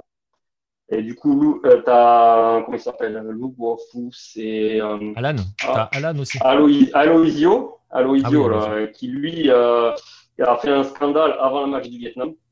il n'est pas en clash avec la Fédé, mais publiquement sur Instagram. C'est top. Euh, Alan, euh, bah, lui, il risque de revenir en, Super League, donc euh, on va voir. Ça serait, franchement, ça serait pas mal parce que c'est peut-être le seul joueur qui vaut le coup. tu as Fernando, Fernando qui lui aussi, bah, ça fait, il a été blessé, puis il, devait revenir, puis arriver à Amsterdam, il a dû repartir dans son pays, il a dû repartir au Brésil parce que sa famille avait des problèmes. Après, il y a un joueur péruvien, Roberto Siucho, crois que c'est son nom, en fait en chinois c'est Xiao Tao Tao. C'est, il était à l'Universitario au, au Pérou. Euh, là, bah, il, vous comptez sur des joueurs péruviens pour gagner la Coupe du Monde, vous êtes mal barré, les gars. Euh, ouais, mais tu fais avec ce que t'as, mec. Euh, mais attends, lui, ils l'ont recruté, il n'a pas joué une seule minute avec le club qu'il a recruté, il l'a envoyé jouer en deuxième division dans un club qui a disparu l'année où il est arrivé, tu vois. Ah, ensuite, il est reparti jouer en deuxième division. Il est revenu en deuxième division, enfin, il est resté en deuxième division dans un autre club qui était un peu mieux, c'était Kunshan FC. Mais lui, il n'était pas éligible à jouer avec l'équipe nationale. Donc, je vois pas trop l'intérêt de l'avoir récupéré parce qu'en fait, il avait joué en match éliminatoire d'Amérique du Sud U19 ou U21, quelque chose comme ça. Ensuite, tu as eu Nicolas Yenaris. Euh, bah, lui, il est venu, mais le problème, c'est que bah, il n'a pas le niveau pour être titulaire en Super League. Et du coup, euh, il n'est pas franchement appelé en équipe nationale ou alors il fait bande touche. Et le seul qui est le seul, c'est Browning, euh, l'anglais là, le chinois anglais qui est défenseur central, qui lui, euh, c'est un monstre. Après, pour le futur, après 2023, euh, franchement, euh, je pense qu'il faut qu'il se concentre sur euh, la Coupe du Monde 2030-2034, soit pour pouvoir développer les, les U20 et les amener, mais de façon à les faire jouer en championnat aussi, et qui, et qui joue aussi des compétitions qui soient euh, de haut niveau parce que là actuellement euh, c'est les mecs qui rentrent ils jouent un quart d'heure en Super League euh, avec les règlements et puis c'est fini. Et justement justement par rapport aux politiques de jeunes justement euh, bon, on, imagine que 2023, où on espère aller, hein, euh, j'espère qu'ils vont réouvrir un petit peu quand même. On va essayer d'y aller dans cette Coupe d'Asie. Euh, Ma femme m'a dit peut-être début 2023, ils devraient peut-être remettre des. assouplir les règles. On ne sait pas. Bah, T'inquiète pas, ils vont vite refermer les frontières quand ils vont prendre 3-0. ouais, mais si on a réussi, à... tu vois, si on a réussi à y aller, bon, après on essaiera de s'échapper, mais voilà, on, verra. Mais voilà, pour, voilà, nous on espère bien. Hein, Hello, ça fait partie de nos projets d'aller euh, d'aller faire la Coupe d'Asie en Chine. Mais bon, on va oublier le, côté Coupe d'Asie. Tu évoquais les jeunes. On est quand même en train de dresser un, tableau assez euh, assez euh, pessimiste hein, du, du, football chinois. On en profite aussi en parallèle pour, je sais qu'il y en a quelques-uns dans le chat, on, avait bien souri quand on a entendu la fameuse soi-disant rumeur d'une offre de 20 millions d'euros pour Albert Ellis de Bordeaux, hein, venu de Chine. Voilà, vous comprenez à quel point cette, cette offre euh, était euh, juste euh, soit un agent, soit de la communication, hein, parce que très franchement, vous comprenez maintenant que ce n'est juste pas possible. donc, donc voilà. Mais on va s'intéresser aux jeunes. On a fait le tableau un petit peu pessimiste. Il y a quand même des, des, axes de développement chez les jeunes, Seb?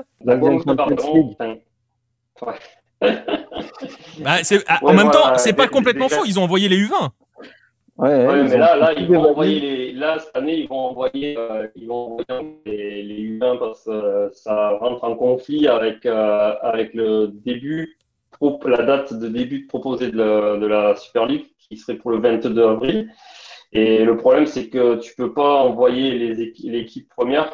Et quand elle va revenir, elle va devoir taper 21 jours de quarantaine pour ensuite enchaîner avec le championnat. Et ça, euh, la, Chinese Football Association, elle a dit euh, non, non, non, non, non. Concentrez-vous sur le championnat local et la Champions League, on verra plus tard. Mais bon, ça va coûter encore des, des, places euh, pour les années suivantes et on va finir comme l'Australie à avoir juste un playoff. En fait. bah, vous finirez peut-être en Océanie avec l'Australie, le rêve de Baptiste. Ouais. Mais, mais, mais, mais, concrètement, parce que je me souviens déjà qu'à l'époque, euh, à l'époque du voilà de cette période dorée, euh, c'était quand même là où le bas blessait un petit peu hein, côté Chine. Je me souviens avoir évoqué avec, euh, avec des gens qui étaient sur place les soucis de mise en place d'une pyramide de développement pour les jeunes. Il y a quelque chose quand même qui essaye de se, de se bâtir.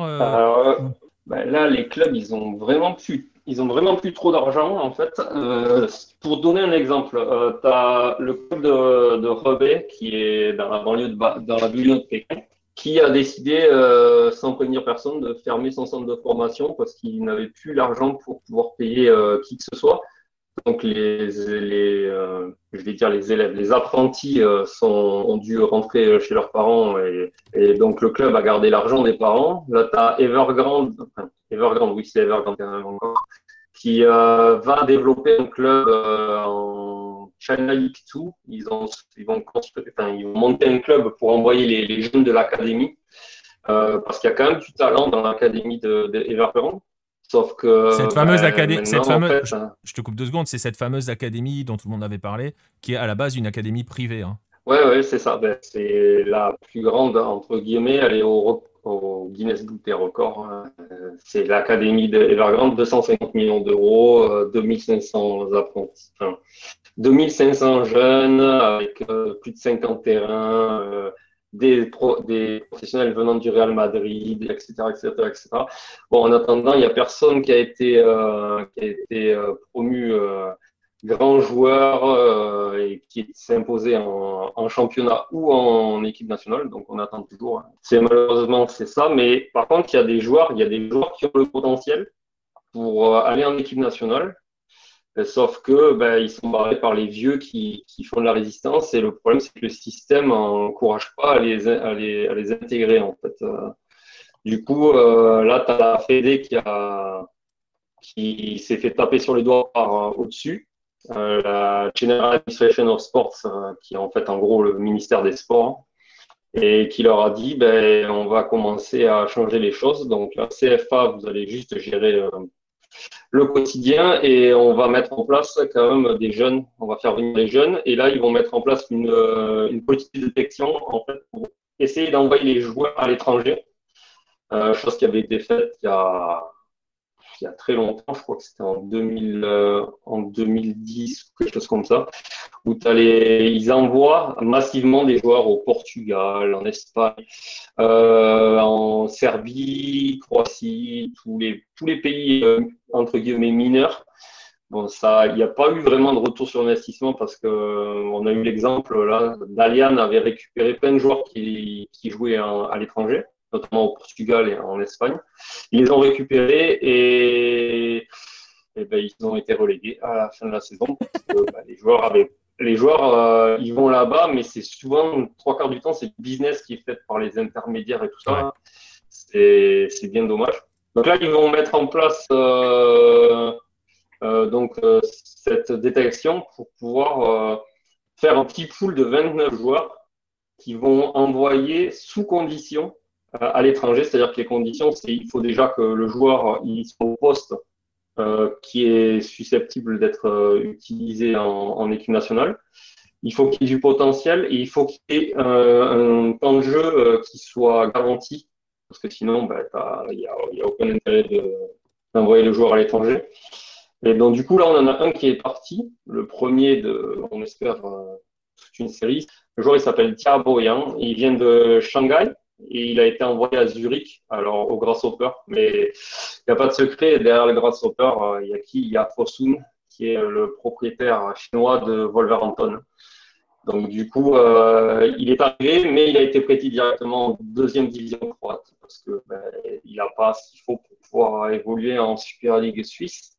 C'est dire le niveau. Non, mais c'est surtout que ça va poser des problèmes. C'est-à-dire il, il a dit il a 18 ans, il ne peut pas jouer en, arriver en Super League comme ça. Mais, ça va être un vite un problème. C'est-à-dire que si tes gamins, tu les envoies à l'étranger pour qu'ils jouent dans les secondes, voire troisième division de petits championnats, tu vois ce que je veux dire par rapport au développement, euh, par rapport au développement de tes footballeurs, bon, je suis pas sûr. là, si tu veux, euh, c'est compliqué quoi. En Espagne, là, si tu regardes, euh, moi j'ai regardé là, juste avant de venir, j'ai regardé la liste des, des, joueurs qui jouent en, qui jouent en Europe.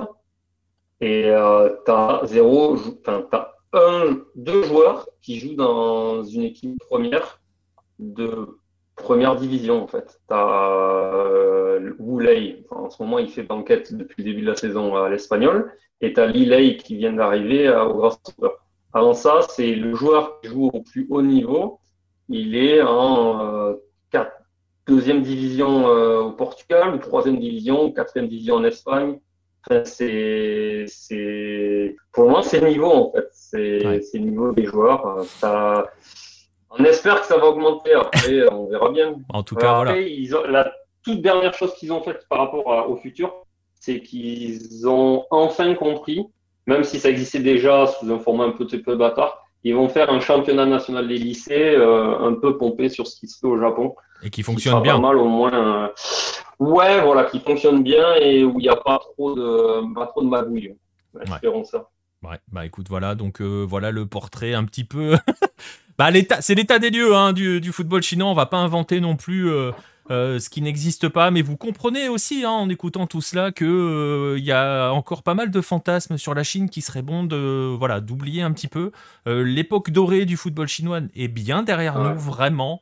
Donc dès que vous entendez des choses un peu étranges sur la Chine, sur le développement, sur des sommes folles, bah vous pouvez tout de suite vous dire que c'est pas tout à fait ça. Baptiste veut toujours récupérer son ACL 2013. Tu ne la récupéreras pas, Baptiste. Tu ne la récupéreras pas. D'ailleurs, si, si je peux juste faire un dernier point sur un truc. Ouais, pour conclure, en fait, euh, on parlait de l'argent, le salaire, tout ça. Euh, juste pour mettre en perspective la chose, c'est que Guangzhou FC vient de mettre euh, en place une grille de salaire, puisqu'ils ont plus beaucoup d'argent.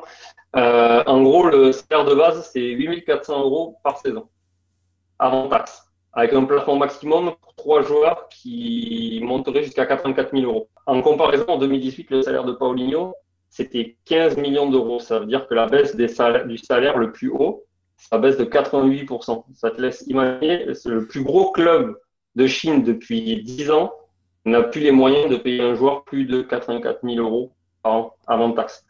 Là où il payait 15, 15 millions il y, a, il y a 3 ans.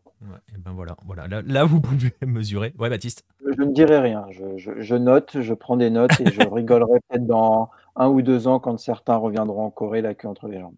Ouais, ben non, mais c'est ça. Mais voilà. Ah, mais après, c'est pareil, tu vois. C'est-à-dire qu'on va conclure là-dessus, mais euh, c'est aussi euh, attention euh, les joueurs, attention à ceux qui essayent de leur vendre du rêve en Chine. Il n'y a pas grand-chose pour l'instant pour rêver, et notamment en termes de salaire. Voilà. Donc.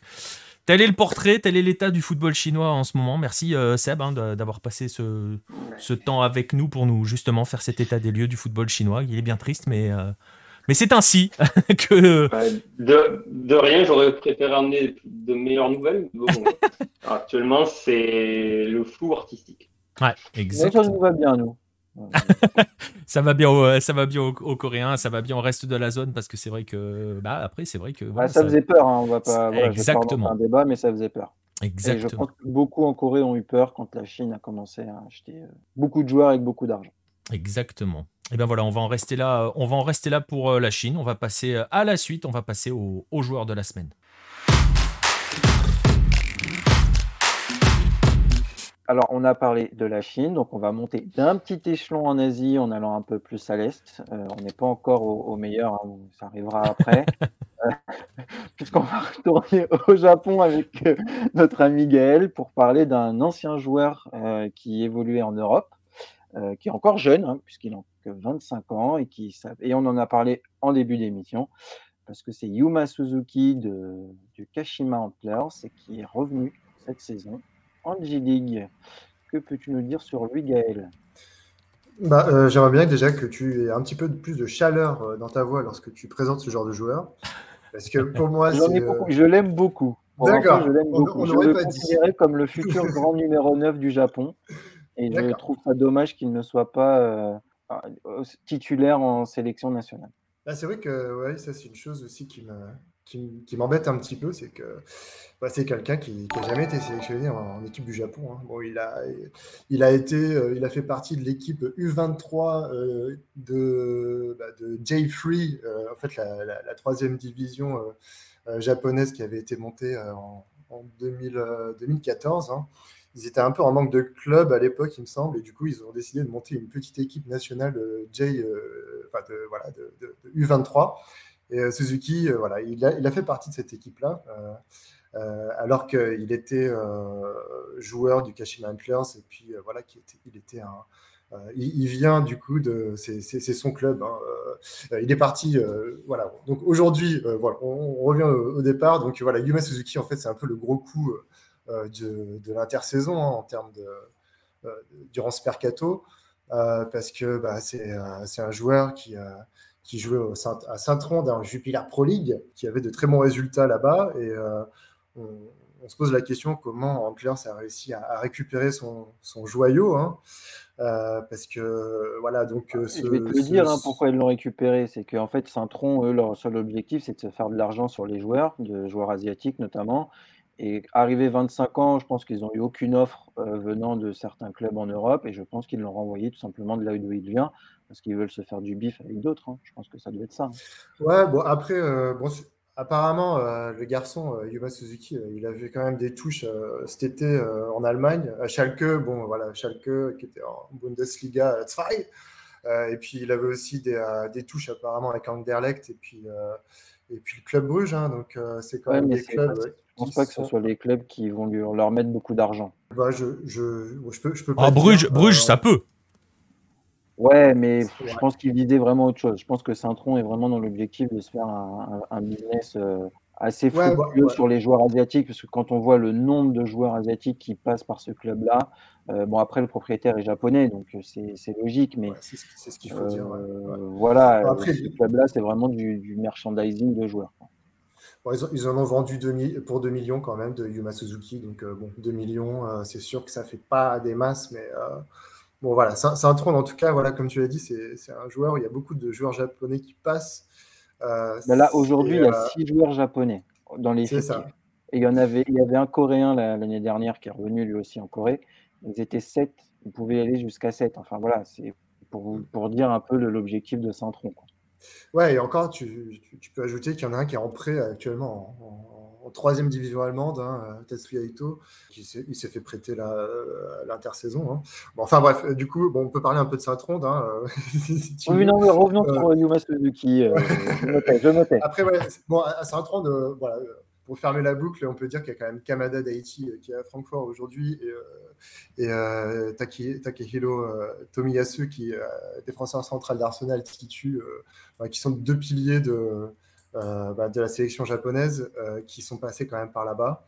Et, euh, juste pour faire un petit parallèle, Saint-Tron, ça me fait un peu penser à, l'époque du VVV Venlo, où il y avait Maya Yoshida notamment qui était passé par là, et puis il y avait Kisuke Romba et, et Yuki Otsu aussi, qui était un joueur bon, qui n'a pas, pas, autant percé que les deux autres compères, mais euh, euh c'est marrant. Il, y a, un petit parallèle, mais voilà. Il euh, faut, faut, dire quand même que Saint-Tron, il y a un, euh, un, propriétaire qui est japonais qui est derrière tout ça. Et, et puis, oui, bon, l'aspect financier, même si les joueurs qui ramènent ne sont pas non plus formidables, il y, a, il, y a, il y, a, une dimension financière qui peut être importante. Quoi. Mais bon, le Yuma Suzuki, en tout cas, il, est, il, arrive de Belgique, hein, donc c'est un pur produit du Kashima Antlers. Euh, avant qu'il arrive en Belgique, euh, le garçon, avait quand même euh, de, belles stats. Hein. Il avait joué 151 matchs, 45 buts, 24 passes D. il est arrivé avec ce bagage en Belgique en, 2019. il a eu le temps de claquer. alors, je vais mettre des petites notes. il, a, claqué 26 buts, 71 matchs en deux ans et demi. Il faut savoir quand même que c'est surtout l'année dernière qu'il a eu, bah, il, a, fait péter les stats. Hein, euh, il, a, mis 17 buts en 34 matchs, euh, rien que pour le championnat. en, début d'année, euh, bon, les, les, 4 mois qu'il a passé en Belgique, il n'a pas été très performant. Il faut dire qu'il a raté quelques matchs. Il a raté, 6 matchs au début de saison. Il s'est blessé entre temps. Donc au final, bon, il a fait 11 matchs pour, pour deux buts de passe D. Voilà, donc il revient au Japon. Il, tout le monde l'attend au tournant, hein, parce que voilà, gros transfert, euh, grosse cote. Euh, euh, et, puis bah voilà, premier match, premier but, hein, petit but de raccro. Bon, c'est un renard des surfaces un petit peu le garçon quand même. Hein, c'est bon, un joueur qui aime bien tourner autour d'un buteur. Il joue sur tous les fronts, à droite, à gauche, au centre. Il aime bien centrer, faire des passes D. C'est un, renard. mais on, on l'aime pour ça, mais aussi il a ses, petits travers. je crois que euh, il faut le souligner que le monsieur, il a, pendant le match euh, de Gamba Osaka, il a été très malin. Je pense qu'il a été bien élevé en Europe pour ça. Euh, et bah, voilà, il a, provoqué un carton rouge du pauvre, du pauvre brésilien Patrick, hein, l'avant-centre du Gamba Osaka.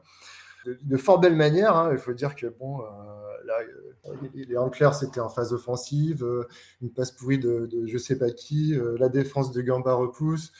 Et puis bah, le, Patrick qui arrive, qui prend la balle euh, euh, au milieu de terrain, voilà, le, jeune Yuma Suzuki arrive, il lui met un taquet. Bon, le Suzuki il est par terre, le Patrick il essaie de ne pas tomber par terre, il se, se, sur la balle et puis et hop, voilà, qu'est-ce qui se passe? Bah, le, le, petit Suzuki, bah, il, agrippe la jambe de, Patrick. Hein. Bon, faut savoir que Patrick, bon, si on aime bien les barbecues brésiliens, euh, il régale euh, avec sa cuisse euh, une table de 6, quoi. voilà, quoi. Donc, c'est difficile de l'accrocher, le garçon, quand même. Et puis, bah, voilà, qu'est-ce qu'il fait, le Patrick? Et bah, hop, il repousse le petit Suzuki qui se roule par terre dans tous les sens. Ah, il lui a... voilà on peut le dire. Ouais, et on peut, on peut le dire euh, pour, pour que les gens voient. Il, il lui fait une Rivaldo, hein, concrètement. il lui fait une Rivaldo face à la Turquie. Euh, il se roule par terre comme s'il s'était fait euh, exploser. Quoi. Donc voilà, moi j'en attendais beaucoup du Suzuki. Hein. En tout cas, il, a, il a fait un, super match, il hein, faut l'avouer. Il a provoqué ce penalty, ce, ce carton rouge, pardon, de façon assez outrageuse. ce qui ternit un petit peu plus son image. Bon, après, il, voilà, donc euh, le Patrick, euh, il va, prendre, il va prendre son match de suspension.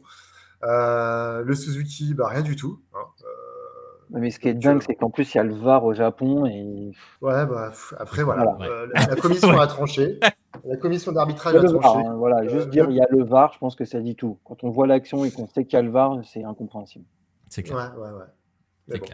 Il y a eu cette intention de, de se dépatouiller de, d'un joueur japonais. Voilà, euh, c'est un, c'est un gaijin. Euh, voilà, c'est, moi je pense que c'est du ah, racisme. Patrick, c'est plus un, c'est plus, un gaijin, Patrick. Il est connu le Patrick. non, c'est, plus un gaijin, c'est plus un gaijin. C'est vrai, il a passé quand même pas mal de saisons. Enfin, il passe toujours euh, quelques saisons. A encore des saisons devant lui sans doute au Japon, mais ouais, c'est, il, est, il est connu. Mais c'est pas quelqu'un de violent en plus.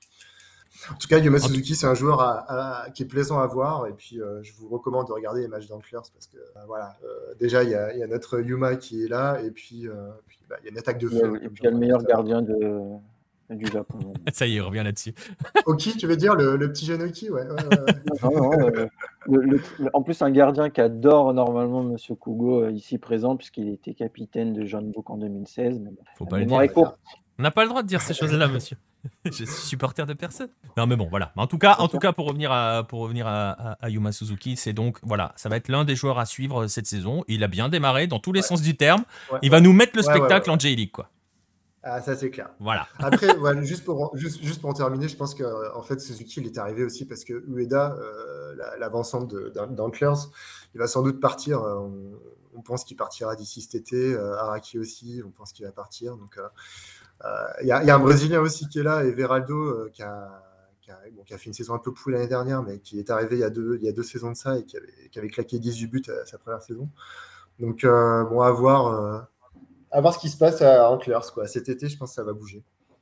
Et Suzuki sera là pour calmer tout le monde, je pense. Exactement. Bah écoute, on suivra ça et puis euh, voilà. Je vous encourage, hein, comme l'a fait euh, l'a Gaël, à, suivre euh, Kashima, à suivre Yuma Suzuki, à suivre la J League aussi, hein, accessoirement. On va enchaîner. On va passer on va passer tout de suite bah, à la suite au maillot de la semaine.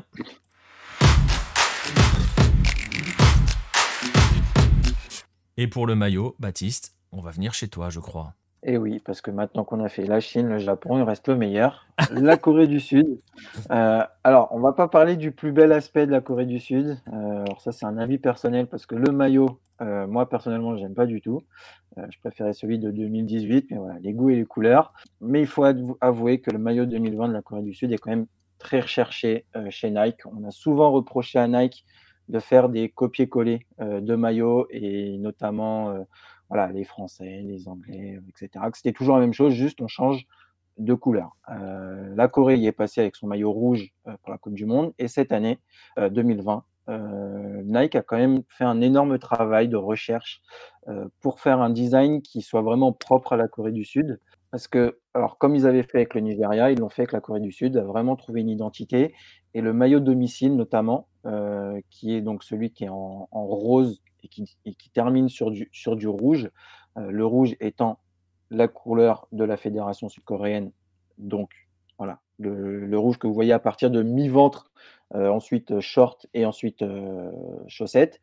le haut étant rose parce que voilà, c'est une vague et cette vague est censée représenter la vague Hallyu, donc la vague coréenne qui déferle sur le monde. Donc tout le monde aujourd'hui, je pense, sait de quoi je parle. C'est toute cette vague euh, de culturelle et artistique sud-coréenne. Donc vous avez la K-pop, euh, BTS, dont Monsieur Kougou a été à un concert. je tiens à le préciser. Mais, mais il l'assume, il l'assume parfaitement. Il est allé voir BTS en concert et voilà, il assume totalement. Euh, donc voilà, donc la K-pop, les dramas, les webtoons, etc. Donc la vague Hallou et vous voyez que le maillot là n'est pas froissé, ça fait vraiment l'impression d'une vague. Et dans cette vague, si on regarde de vraiment plus près, vous avez les trigrammes euh, du, drapeau coréen, donc le Teguki, euh, d'où on appelle les guerriers Teguk, parce que Teguki, avec le cercle au milieu, donc rouge et bleu, qui est en fait la balance euh, dans l'univers. Voilà, donc vous le voyez ici. et en fait, ces, trigrammes, en fait, vous les retrouvez sur le maillot. celui qui est en haut à gauche, c'est Anel, ça veut dire air. celui qui est en bas à gauche, c'est boule, c'est le, c'est le feu. Euh, celui qui est en haut euh, à droite, c'est moule, c'est l'eau, et celui qui est en bas à droite, c'est tang, c'est euh, la terre. Donc, vous avez cette signification-là, qui est aussi là aussi la balance un petit peu du monde, mais il y a aussi plein d'autres significations, nord, sud, est, ouest, voilà, les, points cardinaux, aussi la famille, le père, la mère, le fils, la fille, voilà. Donc, toute la signification du drapeau coréen se retrouve dans ce maillot domicile.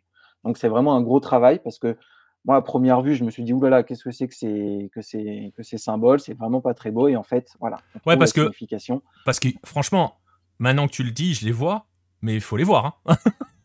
mais il faut les voir et il faut se concentrer parce que moi, je les ai cherchés longtemps d'avoir les quatre parce qu'il y en a certains qui sont quand même très faciles à trouver, mais de trouver les quatre, il faut y passer du temps. Et là, je vais pas vous montrer où ils sont, mais voilà, concentrez-vous, vous regardez, vous, vous les trouverez au bout d'un moment et il y en a certains qui sont pas simples à trouver, mais ils y sont bien, tous les quatre. Et par contre, le maillot extérieur, là, c'est aussi encore avec l'histoire de la Corée.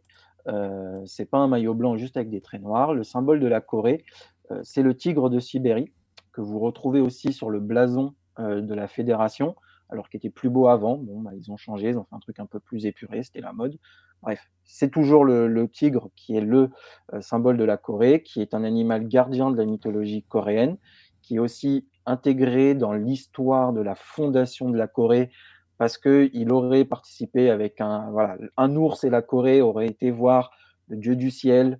Euh, ensuite, ils étaient mis à l'épreuve, le tigre a abandonné, l'ours a continué, été transformé en femme, il a donné naissance au premier, au fondateur de la Corée du Sud. Donc voilà un petit peu quelle est la place du tigre. Euh, et le tigre est censé euh, représenter le pouvoir, le courage, la puissance, voilà. Tout ce genre de choses dans la mythologie coréenne qui est représenté en fait sur ce maillot extérieur qui est blanc avec des rayures euh, du tigre, qui est la couleur blanche du tigre du blason de la fédération.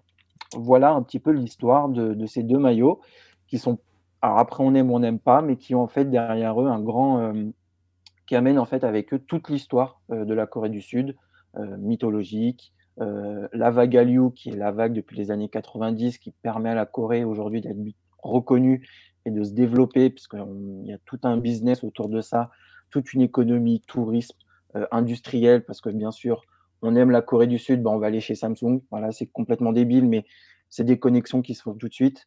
Euh, voilà. Donc ces maillots-là, c'est l'histoire en fait de la Corée du Sud. Malheureusement, ils n'iront sans doute pas à la Coupe du Monde parce que je pense que Nike feront d'autres maillots. Ouais, mais ils vont peut-être, ils vont peut-être poursuivre. Ils vont. Tu disais qu'ils ont fait avec la Corée, avec la Corée du Sud, ce qu'ils font avec le Nigeria, ce qui est vrai. Et les maillots nigérians font toujours beaucoup parler, mais ils ont quand même voilà cette forte identification maintenant. On sait que ce sont les maillots nigérians et pas que pour les couleurs. La Corée du Sud, tu peux tout à fait aussi imaginer qu'ils continuent dans cette vague-là, surtout si les maillots réussissent. Tu vois, Nicrosport dans le, dans le chat nous dit qu'il le trouve magnifique. Pour avoir discuté avec quelqu'un qui a eu le maillot de, d'un, joueur qu'on aime beaucoup qui joue en France euh, entre les mains, euh, moi je t'avoue, c'est pareil, à la télé, je suis pas un grand fan du maillot coréen, je le trouve pas ouf, mais il paraît qu'en vrai, une fois qu'on l'a dans les mains, il est assez exceptionnel. Donc, euh, donc voilà, c'est un peu tout ce que tout le monde dit. C'est vrai que quand on le voit euh, vraiment à la télé ou même en photo, moi personnellement, il me donne pas envie. Euh, moi, j'ai celui de 2018, l'extérieur, que je trouve magnifique parce qu'on a la péninsule coréenne sur le torse euh, qui est en mode comme des griffures de tigre. Moi, je trouve ça magnifique. En plus, ils ont fait quelque chose qui est magnifique. Ils ont mis du bleu en haut et du rouge en bas. Voilà. Alors, ok, on en pense qu'on veut, mais avoir le bleu en haut pour la Corée du Nord, le rouge en bas pour la Corée du Sud, moi je trouve que c'est superbe. Euh, après, est-ce que c'est volontaire ou pas euh, voilà. Mais mmh. je trouve que eux, là, au rendu, quand on les voit, c'est vrai qu'ils font pas très font pas très beau. Là, on dirait plus un zèbre qu'un tigre. Bah, c'est exactement ce que dit Nicro, euh, Sport dans le chat. Hein. il parle du zébré, tu vois. Ça fait plus zèbre que tigre. La vague, enfin, ouais, elle je la trouve pas très jolie. En plus, ça fait maillot rose un peu flashy, un peu tous les maillots qu'on critique de troisième maillot de Ligue des Champions. Derrière, il y a une histoire, il y a une explication qui fait que c'est des maillots qui vont être uniques et les Coréens l'adorent. Euh, les joueurs l'adorent, les Coréens l'adorent. Ils ont, voilà, c'est vraiment un maillot qui est fait pour eux et c'est pas un ersatz de maillot qu'on duplique. C'est vraiment un maillot qui a été fait pour eux. Et ben voilà, donc euh, vous avez l'histoire de ce maillot coréen et euh, voilà. Pour le coup, Ouais, Onizuka nous dit que le maillot du Nigeria est magnifique. Moi, je t'avoue, j'ai du mal, mais effectivement, je sais qu'il adore, que beaucoup de gens le trouvent beau. Voilà, pareil avec ce maillot coréen qui divise un petit peu. 3 millions de précommandes au lancement du maillot nigérian. Ça a été un, ouais. ouais, mais c'est ça. Ce sont des maillots qui. Mais, mais, mais tu vois, c'est aussi un signal. C'est-à-dire qu'à partir du moment où tu arrêtes de faire des templates que tu déclines en différentes couleurs, bah ça marche. C'est étonnant, mais ça marche. Bah c'est étonnant. et le maillot de la Corée du Sud 2018, qui était unique avec cette, cette sorte de péninsule coréenne, a plus fonctionné que le maillot rouge qui était le maillot euh, voilà, classique qu'on retrouvait chez toutes les sélections. Et cela fonctionne énormément. Exactement. Bah écoute, on verra pour Et en dehors de la Corée en plus. Oui, oui, c'est ça. Il y a beaucoup de gens qui veulent l'acheter euh, juste parce qu'ils sont uniques et qu'ils ont, euh, et qu'ils ont une histoire. voilà, ils, on les connaît. Et ils ont une histoire en plus. Donc, Exactement. Tant mieux qu'ils continuent comme ça et qu'on ait ça pour tous les pays. Exactement. Et ben voilà, vous avez donc euh, vous avez donc cette histoire du maillot coréen et vous voyez que c'est pas juste euh, un, maillot fait euh, un petit peu par hasard et ça fait plaisir. On aura l'occasion de, parler ouais les, templates c'est un cancer Romain, je suis d'accord. On aura l'occasion de parler de maillot, on, parlera de la cacamiseta de ces quatre. Donc là on en est loin pour l'instant. Mais mais voilà, on va on va donc enchaîner, on va enchaîner avec avec les Golasso Hello. Hein. Vous avez l'habitude de, de ce rendez-vous. Et on va commencer, euh, évidemment, euh, on va commencer avec les résultats de la semaine dernière. Euh, résultat du vote qui, bah, il n'y a pas eu de, y a pas eu de suspense. Hein, c'était pas, c'était pas très, pas très résultat d'une démocratie cette histoire puisque André Pierre Gignac a été votre but de la semaine dernière, 50, près de 58% des votes. voilà, il va rejoindre Taliska en même temps. mettait Gignac, c'était pratiquement sûr. Hein. Ouais, et puis le but, euh, le... but, euh, voilà. Il est beau en plus. Exactement, le, le, le, le but est magnifique, donc euh, bon, voilà, on va pas, on va pas non plus. Mais il y a le même cette, cette, semaine, on va voir si. Eh ben écoute, voilà, on va voir la sélection de la semaine, le Golo SOLO. Vous avez la frappe de le lobe de 50 mètres, la praline de 30 mètres, le Wookie. ou, alors le coup du scorpion venu d'Australie, rien que pour faire plaisir à Baptiste. Euh, vous connaissez la procédure pour les votes Franchement, j'aurais dû mettre mon maillot du Fagano Kayama juste pour soutenir Thiago, parce que je l'ai, et j'aurais dû le mettre et je n'y ai pas pensé. Juste pour le soutenir, juste parce que c'est voilà, le club que je soutiens au Japon, donc euh, j'aurais dû le mettre. Et ben voilà, donc euh, vous avez le choix entre ces quatre buts-là pour voter, vous connaissez la procédure. Euh, ouais, le niveau est assez relevé cette semaine, Microsport. Je suis d'accord. Vous avez, euh, vous avez donc ce choix. Vous allez avoir une semaine pour voter. Ça se passe sur le compte Twitter de Lucarno Posé. Vous avez tous les liens hein, vers les réseaux sociaux qui sont juste au-dessus de ma tête, qui, s'affichent. On va à la fin de cette émission lancer la procédure euh, pour, pour voter. Vous aurez une semaine. Vous pourrez revoir aussi individuellement chacun de ces buts. Et la semaine prochaine, on aura donc le troisième vainqueur de ce numéro 3 des Golasso Hello. N'hésitez pas non plus à utiliser le hashtag Golasso Hello pour nous en proposer si vous voulez. Voilà, une semaine pour voter. Réponse la semaine prochaine qui rejoindra Taliska et André-Pierre Gignac. Ensuite, il en faudra un quatrième et on vous invitera à voter pour le Golasso du mois. On va passer à la toute dernière rubrique de cette émission. On arrive au bout, on est un peu long cette semaine. On a dépassé par rapport à la semaine dernière. On va passer donc au rendez-vous de la semaine.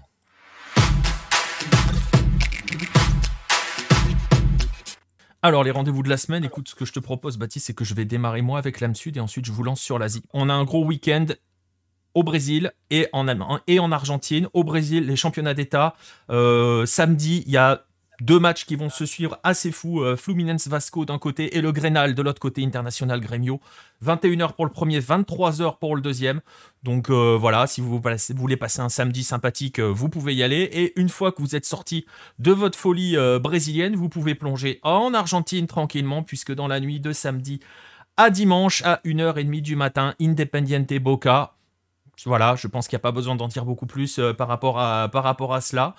Vous êtes installé tranquillement sur votre, sur votre samedi, sur votre nuit du samedi. Vous vous reposez quelques heures et vous avez un Corinthians Red Bull Bragantino euh, dimanche après-midi, s'il me semble, vers 15h. Il me semble avoir vu passer ça.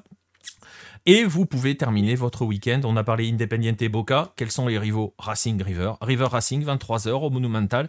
Euh, le paillasson de Cachardo qui va se rendre au Monumental. Le Racing, on va faire la bise à Rodolphe euh, s'il nous écoute ou s'il est amené à nous écouter. Autre rendez-vous cette semaine, on n'oublie pas euh, Libertadores euh, cette semaine avec quelques. C'est le deuxième tour et il y a de gros chocs. Il y a vraiment de gros chocs. On va encore parler de Fluminense puisqu'il y a un Fluminense Millonarios et il y a un Barcelona Universitario. Ça c'est pour Romain parce que ces Péruviens vont jouer contre Barcelona qui a un peu galéré quand même face à Montevideo Torquay City. Et enfin, il y a un match de deuxième tour, un tour préliminaire de la Libertadores. Donc, euh, 5 Libertadores sur le terrain, Olympia contre Atlético Nacional. C'est aussi euh, cela quand vous avez 9 Brésiliens qui participent à la phase finale. À la phase de groupe, eh ben, les grands d'autrefois euh, n'ont plus accès à celle-ci. Ils vont devoir s'éliminer avant la phase de groupe. Dernier point, il y aura aussi les huitièmes de finale retour de la Conca Champions. On en parlera bientôt en Amérique du Nord. On aura l'occasion de faire, euh, de faire quelques euh, comment dirais-je, quelques, quelques comptes rendus là-dessus et de parler de la Conca Champions. Voilà pour l'Amérique du Sud, brièvement. Euh, messieurs, brièvement, peut-être commencer par Gaël, tu concluras. Euh, Baptiste, Gaël, Japon, qu'est-ce que tu nous conseilles à suivre cette semaine? Bah, Cette semaine, bah, je ne vous conseille pas de suivre la Coupe Les Vins parce que c'est vraiment une coupe en bois. Merci, l'objectif c'est de vendre. non, mais si, en fait, la, Coupe Les Vins, voilà, c'est une coupe qui euh, ben, ne sert pas à grand chose à part faire jouer peut-être le, banc et les jeunes. Euh, mais en tout cas, euh, elle va débuter en semaine, là, mercredi. et puis, sinon, bah, y a, voilà, je l'ai évoqué tout à l'heure, il y a les, clubs de la Asian Champions League hein, qui vont jouer aussi en milieu de semaine. donc, on aura on a quoi? On a Yokohama F Marinos contre Kawasaki Frontal et puis, et puis les Reds qui accueillent Vissel Kobe. Et euh, donc samedi, deuxième journée, euh, il y aura notamment un Antlers euh, frontal aussi qui va être, qui risque d'être d'être sportif. Et ben voilà pour le Japon et on va conclure donc tranquillement nos petits rendez-vous. On a fait beaucoup de, on, était beaucoup en Asie hein, dans cette dans ce dans cette émission. Baptiste, Corée du Sud, quel programme ce week-end? Tu nous conseilles quoi? Alors, je conseille deux matchs qui ont lieu très tôt, samedi matin, malheureusement, à 6 h Il faudra être motivé, moi je le serai. ce sont deux derbies. le derby de Suwon entre les Blue Wings et le Suwon FC. Euh, le derby donc entre le club du conglomérat Samsung face au club de la ville euh, Suwon FC. Euh, donc l'occasion de, voir un petit peu la, petite rivalité qui commence bien à naître parce que Suwon vient d'arriver en, en KLX, c'est que sa troisième saison, ne pas l'oublier. Donc les, rendez-vous ont été très très peu nombreux entre ces deux clubs. Donc voilà, une petite rivalité qui commence à, se créer. Et l'autre derby, euh, le Gyeonggi Derby, qui est entre euh, euh, Incheon et Seoul, puisque deux villes vraiment très proches. Le corridor de Gyeonggi, c'est connu, ça a une ligne de métro, etc. Donc des voisins qui vont s'affronter et on sait que ces deux matchs, ce match-là est assez houleux, notamment ces dernières années et notamment en 2020 qui s'était terminé avec un bon petit carton rouge lors du dernier match pour Yang Bin parce qu'il avait complètement pété une jurite, voilà, euh, tout simplement. Donc deux matchs à suivre à 6h samedi et qui vous lanceront très bien ensuite pour le soir, vous ne serez pas fatigué. Euh, Exactement. tu fais un petit peu la sieste en début de match, une petite sieste en début d'après, mais puis voilà, tu repars tranquille. Bon, bah, je crois que le, Japon joue jusqu'à midi, non pas, Ah non, pas encore, pas encore. On est trop tôt. Il fait encore trop froid. Donc oui, vous pouvez faire une petite sieste après et puis ensuite enchaîner voilà. sur l'Argentine. Et le Brésil, exactement. Et ben voilà, mes messieurs et mesdames, si, je ne sais pas s'il y avait des dames, je ne suis pas sûr dans le chat, mais on ne sait jamais, voilà, hein, manifestez-vous. Euh, voilà, euh, on va en rester là pour, euh, pour cette émission, pour ce troisième numéro du 9-10. On a été un peu plus long que d'habitude, mais c'est pas grave, on va y arriver. À tenir nos timings, on va y arriver un jour, on verra. on va vous remercier. On va le Ouais, on va l'appeler le 9-11, je pense. On va changer. ouais, mais c'est piégeux, hein, voilà. Euh, bref, voilà, merci, à, merci messieurs d'avoir été avec moi. Je crois que oui, Gaël est encore là. Baptiste, merci les gars. Bah, merci à toi. Ouais, c'était cool. Et, à la semaine prochaine pour ceux qui seront là. Exactement. À la semaine prochaine. Merci à, tous ceux qui étaient, euh, qui étaient dans le chat. La semaine prochaine, on, euh, normalement, il n'y a pas d'effet à l'eau, parce que normalement ça va. Sauf catastrophe, on aura quelqu'un avec nous, on aura un invité, un joueur, on n'en dit pas plus. On aura un joueur qui est passé par la planète Hello euh, au rendez-vous lundi prochain. Euh, voilà, rendez-vous 21h. Vous commencez à en avoir l'habitude. Ça sera le quatrième numéro. En attendant, n'hésitez pas, euh, pas à nous suivre sur les différents réseaux sociaux, à venir nous voir sur notre Discord. Vous nous verrez nous et vous verrez aussi la communauté Hello. Non, ce ne sera pas Raymond Domenech Max là. on attend qu'il s'installe en Afrique et là on le fera venir. Voilà, on, vous donne rendez-vous lundi prochain. Je vous le disais, soutenez, n'hésitez pas à nous suivre. Venez sur notre Discord, venez discuter avec nous et avec la communauté Lucarne opposée. Et si vous voulez nous soutenir, hein, je vous le rappelle, il y a toujours euh, les mêmes choses. Le magazine qui est là, on est au 17, mais le 18 va pas tarder. Euh, il est en relecture, si vous voulez tout savoir. On est un peu à la bourre. Enfin, je suis à la bourre, il faut le dire. Hein. Pour une fois que les, euh, les gens, voilà, Baptiste Acquies, pour une fois que les gens étaient presque dans les temps, j'étais à la bourre, j'étais à la bourre, voilà, parce que parce qu'il y a aussi l'autre partie, hein, la partie édition. Vous connaissez Garincha, vous connaissez bien ça, eh ben vous, vous connaîtrez peut-être cette version-là, le premier Abola qui est sorti cette semaine. C'est aussi pour ça que je suis un petit peu à la bourre. Et bientôt là. N'hésitez pas, venez nous soutenir, suivez-nous, et puis on va vous donner rendez-vous la semaine prochaine. Euh, et on va vous souhaiter surtout une bonne semaine. À bientôt, tout le monde.